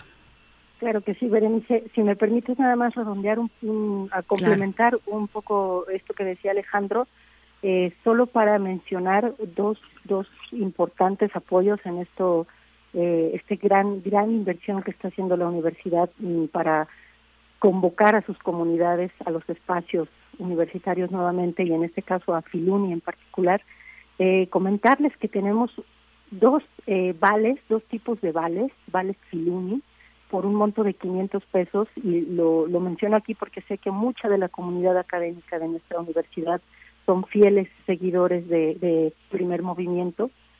Eh, y entonces quisiera bueno, bueno, y entonces sí, quisiera simplemente, perdón, quisiera eh, hacer este anuncio tendremos un vale para la comunidad académica. Eh, les, recomendamos que se acerquen a nuestras redes sociales para conocer más información por 500 pesos. Lo mismo que para el estudiantado que forme parte de las comunidades becarias de la DEGOAE, la Dirección General de Orientación Educativa de la UNAM. Entonces les invitamos para a todas las chicas y los chicos, simplemente hay que hacer un registro en la página de Integra de la DEGOAE o llegar a Filuni con la con su credencial o tira de materias y eh, algo que acredite que son beneficiarios de alguno de los programas de becas de la DEGOAE y podrán tener allí en Filuni su vale de 500 pesos que podrán cambiar en cualquiera de los stands de libros tanto de la UNAM como de las universidades que participan eh, y, y, bueno podrán hacerse de, de muchísimos de muchísimos ejemplares y que lo que queremos también es que ellos y ellas vayan formando su propia biblioteca, ¿no? Iniciando su propia biblioteca personal. Entonces, bueno, después de este anuncio eh, que les agradezco el, la oportunidad de hacer, Joaquín, Joaquín Díaz Canedo, este gran editor, queridísimo editor, uh -huh. el mismo director el, en el 2018 de la Dirección General de Publicaciones y Fomento Editorial, es el merecedor de este reconocimiento al editor universitario Bonifaz Núñez. Y es algo, la verdad es que nos, nos llena de mucho contento. Es eh, un personaje, creo que por todos y todas conocido en el medio editorial. Es eh, una persona que ha picado piedra desde muchos, muchos años atrás para lograr crear catálogos que no solamente tengan, como por supuesto es importante, pero el valor monetario como interés, sino un editor que reconoce plenamente que el valor principal de todo catálogo editorial, sea universitario, sea de, de- de cualquier catálogo editorial, su valor principal está en su aportación cultural, es decir, tiene eh, al, al conformar un editor cuando conforma un catálogo editorial está construyendo una visión del mundo, está influyendo en la sociedad, está diciéndoles por dónde van las, las líneas de pensamiento que logra detectar. Es también un acto generosísimo, un editor como Joaquín que eh, identifica esas voces, esos temas y los lleva a un libro, a, que- a hacer un libro que puede, que, que- que puede llegar a muchísimas manos lectoras.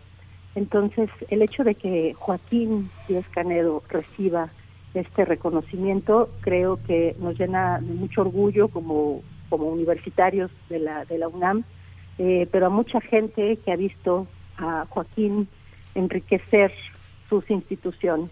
Entonces, bueno, el, el- también que, este reconocimiento este año se quede en México, también nos entusiasma, por supuesto, este es un reconocimiento que, que han tenido otros editores. Eh, y esta vez Joaquín pues eh, ha sido el merecedor de este homenaje que reconoce o que tiene como, como nombre la, trayectoria de un poeta, principalmente un poeta, pero también un gran, gran, gran, grandísimo editor como Rubén Bonifaz Nuño, a quien le debemos colecciones imprescindibles que nos han formado, a quienes estudiamos literatura, eh, li- eh, lenguas eh, griegas, latinas, literaturas clásicas, literatura comparada, etcétera, como la Biblioteca Graecorum et Romanorum, entre muchas otras cosas que don Rubén hizo por el- la tarea editorial de la UNAM. Entonces, la verdad es que es un motivo de mucho, mucho, mucho festejo. Y que además, además, además ese gran hombre era un devoto de José Alfredo Jiménez y que escribió un poemario extraordinario que se llama Pulsera para Lucía Méndez, que es una parte en la que la contempora- contemporaneidad de, de Bonifaz Nuño ha cobijado a grandes poetas entre nosotros, desde este pues como Quirarte, como Vicente Quirarte, que ha seguido también su ejemplo de una manera extraordinaria. Y Joaquín, como bien decías, Paula, pues todo el mundo lo conoce y le conviene conocerlo porque es el proceso de un hombre que eh, estuvo, este, recibe una gran herencia editorial de su padre y de su abuelo y que logró con, este, conquistar de lo comercial un ámbito universitario y público muy importante. Fue director de Conalitec, de la Comisión de Libros de Texto, se fajó en la Universidad Veracruzana como los buenos y en el Fondo de Cultura y que es un editor que conoce todos los procesos, ¿no? Todos los procesos. Y es uno de los pocos editores que quedan entre nosotros que sí lee los libros, que no, no tiene un equipo de lectores, sino que lee los libros. Es algo muy interesante. Pero Paula, te quería preguntar también en esta parte eh, justamente de la, de la parte virtual, de la parte de los grandes catálogos editoriales que tienen las universidades y que ahora conocen, que colocan en un open, eh, un open access que permite la descarga y el control de libros. ¿Cómo, ¿Cómo ha sido en tu experiencia como directora de ferias, como editora, como promotora de libros, este, este proceso? ¿Cómo lo ves hoy eh, eh, de regreso a la pandemia? ¿Es el regreso también a la compra de libros físicos? Fíjate que, bueno, aquí qué, qué bueno que Alejandro está, también nos Ujú, dará sí, sus sí. comentarios, pero te, te podemos contar juntos que para Libros UNAM este periodo de pandemia fue una experiencia muy renovadora en cuanto al libro electrónico, porque nuestros números, para empezar, los números de libros producidos, libros electrónicos, era realmente bajo y eh, se, se incrementó mucho. Es decir, también tuvimos, hay que reconocer que las instituciones también tienen que apostar por ese, por la producción de libro electrónico y eh, darlo como una opción al- a las personas. Eh, el libro electrónico en Libros UNAM creció, creció su número, Alejandro nos puede dar cifras, pero también eh, el número de ventas a través de la plataforma electrónica, de la librería electrónica. Claro que en la librería electrónica, bueno, eh, durante la pandemia, que la, la- fue nuestra única librería abierta, eh, hicimos envíos gratuitos, teníamos el 30% de descuento en libros impresos y también el número de ventas del libro electrónico creció. pero efectivamente ahora en, pensando en los Open Access, en el libro de acceso gratuito, eh, los- tenemos otra plataforma de la que creo que también hemos platicado en alguna otra ocasión, librosoa.unam.mx, que igualmente creció tanto el número de, de títulos, porque pues toda la potencia de la universidad editora comenzó a subir en esta plataforma, a enviarnos sus materiales, a vincularse con, con OA. Entonces crecieron muchísimo pues la, la oferta y los títulos ahí podemos encontrar desde literatura, desde luego, pero también libros de texto, de álgebra, de química, materiales que eran muy necesarios para el estudiantado en los momentos más difíciles de la pandemia, cuando tenían que tomar la las clases absolutamente virtual, virtuales durante, durante todo el día. Eh, y en Open Access también este, el número de, de visitantes se incrementó. Eh, pasamos en muy poco tiempo a cifras millonarias, ¿no? de pasar a dos millones de visitas. Y, y eso nos habla pues sí de, de una necesidad, es decir, hay una necesidad. Sabemos que muchos todavía siguen prefiriendo el papel y es una- completamente válido tener ese, es- esa preferencia, pero que también hay mucha otra, muchas otras personas que están migrando o que, que viven de manera híbrida en entre estos dos formatos. Y bueno hay que hay que incrementar esa esa oferta editorial también en lo digital. Y por supuesto pues todas todos vimos cómo eso nos facilita poder encontrar un libro de cualquier otra latitud de una manera mucho más inmediata. Entonces bueno también Alejandro decía nos nos puede dar incluso algunas cifras de cómo de este crecimiento exponencial que cuando uno las escucha eh, son asombrosas Sí, Alejandro, déjame ver si logré logré entender porque es muy es muy simple lo que pero llegan los editores con sus eh, cargas enormes de libros. Ustedes se, se reúnen con los bibliotecarios y de ese repertorio de libros que vienen cargando desde sus países, es posible que los bibliotecarios se lleven, elijan ejemplares para, para sus bibliotecas y que la UNAM corra con esa, con esa responsabilidad de llevarlos hasta ellos. Eh, hago este paréntesis para decir que es algo extraordinario en la historia de la universidad, en la historia de las publicaciones, como Libros UNAM ha hecho llegar a todos los puntos del país a costos verdaderamente bajos los libros a cualquier punto. Eso es totalmente inédito. Yo estaba pensando como estudiante universitario de la licenciatura, simplemente ir a todas las librerías que tienen montadas, por ejemplo, los institutos sociales, jurídicas, yo creo que me llevaría prácticamente un mes en una agenda lógica, ¿no? Pero están ahora todos allí reunidos y van a estar en Filuni al mismo tiempo reunidos todos. Cuéntanos un poco, ¿e- ¿es así? Quienes vienen cargando sus libros van a tener oportunidad de dejarlos y que tengan un destino en nuestro país? Es correcto, es correcto, Miguel Ángel. Eh, nosotros estamos interesados como feria también en, en- en incentivar y en, fortalecer el, el negocio editorial, digamos, ¿no? O sea, también tenemos que pensar en que el libro eh, tiene que recuperar, digamos, por lo menos en el caso de casi siempre de las universidades, por lo menos su costo de producción para poder eh, garantizar eh, más y nuevas tiradas. Entonces, eh, para nosotros es muy importante incentivar el, el- el negocio y que haya, se concreten compras y, y que sea útil tanto para los expositores como para los visitantes compradores potenciales, digamos, entre ellos los bibliotecarios, por supuesto. Entonces, lo que está apostando la universidad es justamente a que eh, con este tipo de apoyos eh, pues se promueva precisamente la, adquisición de fondos bibli- bibliográficos. Entonces, si algún comprador, entiéndase bibliotecario, pero también pueden ser algunos distribuidores, etcétera, los que estén interesados justamente en este mercado del libro universitario, hace compras específicas a alguno de los expositores en Filuni, ya sea de nosotros mismos de Libros UNAM, del sello universitario, como de otros, cualquiera que estén presentes en Filuni, eh, la UNAM corre con el costo del envío a su biblioteca de regreso, lo cual efectivamente, como tú lo dices, me parece que es un esfuerzo eh, sin, sin, sin antecedente, ¿no? Eh, yo creo que es algo es lo que debemos agradecer a la, a la universidad, este compromiso total con, con una feria como esta. Tiene- lo entendiste perfectamente, digamos. Sí, gracias.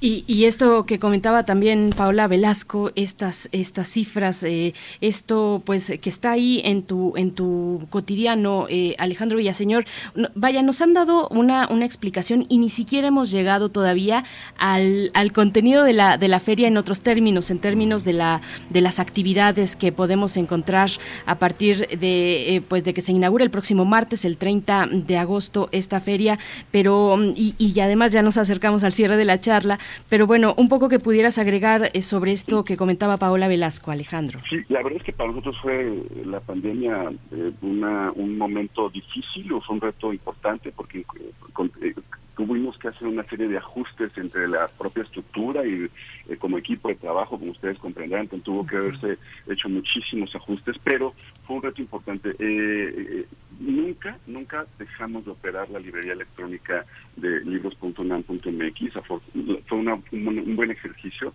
y para darnos una idea de aproximadamente mil ejemplares que vendíamos a través de la librería electrónica en 2019, el año pasado vendimos 17 mil. Eh, entonces, eh, creo que eso habla, por un lado, por supuesto, de, de, la fortuna que tuvimos de poder atender y mantener eh, viva la librería todo este tiempo, pero también de que el, el público, que la gran mayoría de nuestros usuarios y visitantes a la librería electrónica son eh, la comunidad universitaria, digamos el 90% de los que se acercan a la librería electrónica son de parte de la comunidad universitaria.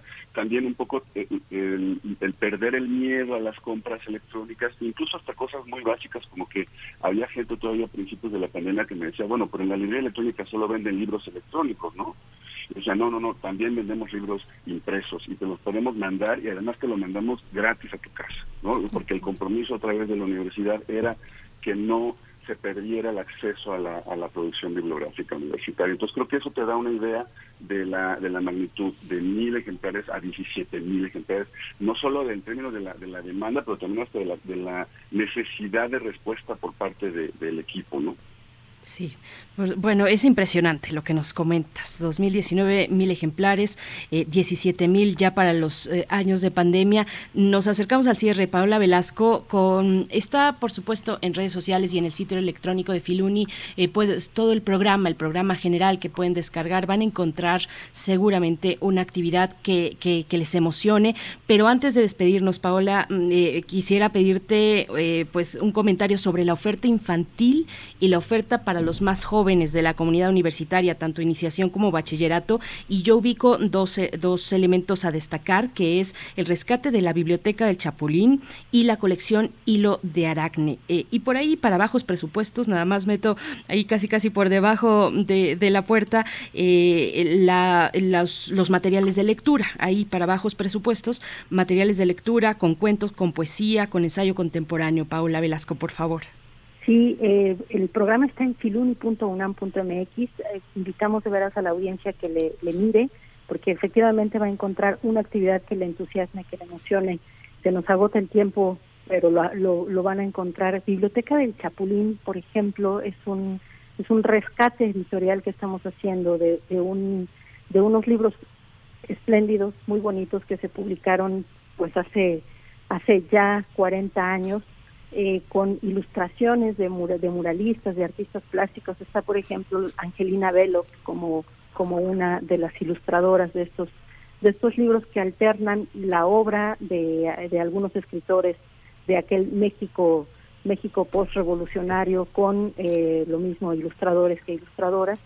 Y eh, son un rescate muy, muy bonito para, son historias dedicadas al público infantil que no teníamos, no, no, habíamos tenido posibilidad de acceso desde hace 30 años, es decir, la última vez que México conoció una, una edición de esta colección Biblioteca del Chapulín fue hace 30 años, lo cual nos habla de una, una generación completa que no, que no ha visto estos libros jamás en la vida, son libros hermosos, eh, las ilustraciones son bellísimas, las historias, entonces bueno, este es por supuesto una invitación a que se acerquen a la uno de nuestros estrenos editoriales, la presentación de Biblioteca del Chapulín. Y también, como dice Silo de Aracne, vamos a tener una muy divertida topada literaria con los autores y las autoras de Hilo de Aracne, donde nos van a contar 10 cosas que no sabíamos de ellos.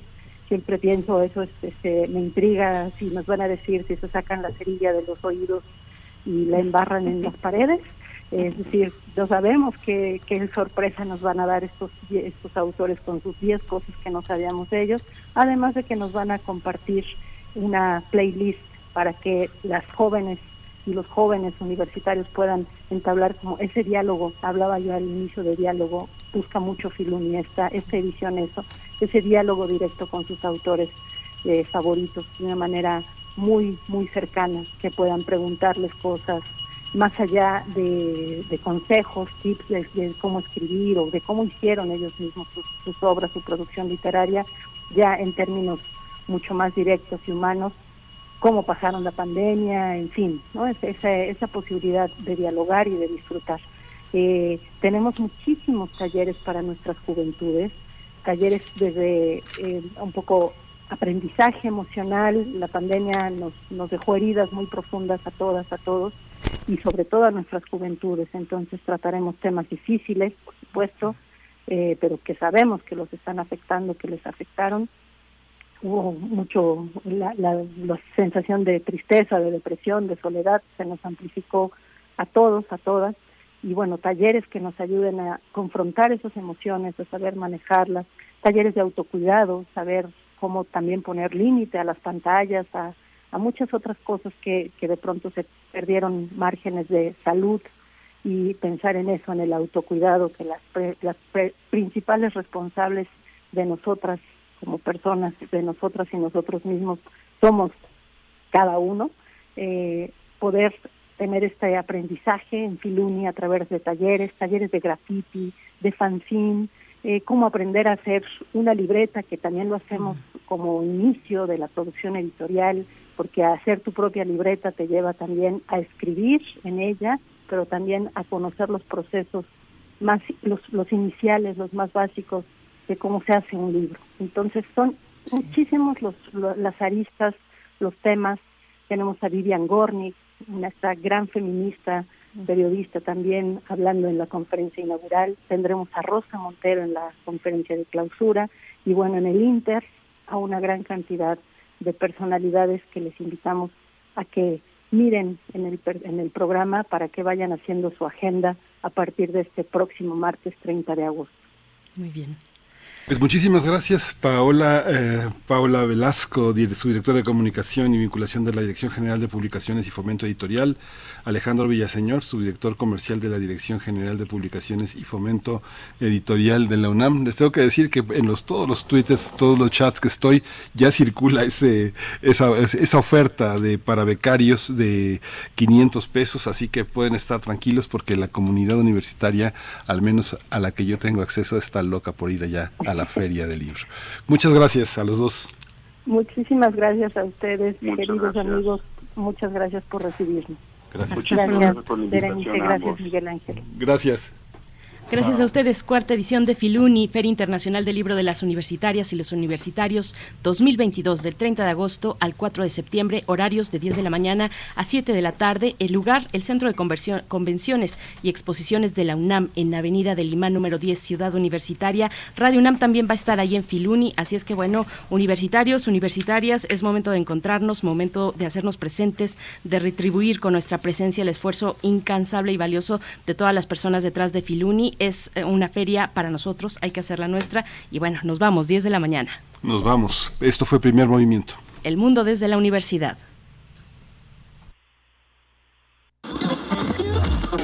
Radio UNAM presentó Primer Movimiento. El mundo desde la universidad. Con Berenice Camacho y Miguel Ángel Gemain en la conducción. Rodrigo Aguilar y Violeta Berber, producción. Antonio Quijano y Patricia Zavala, noticias. Miriam Trejo, coordinación de invitados. Tamara Quirós, redes sociales. Arturo González, operación técnica. Locución, Tessa Uribe y Juan Staca. Quédate en sintonía con Radio UNAM. Experiencia sonora.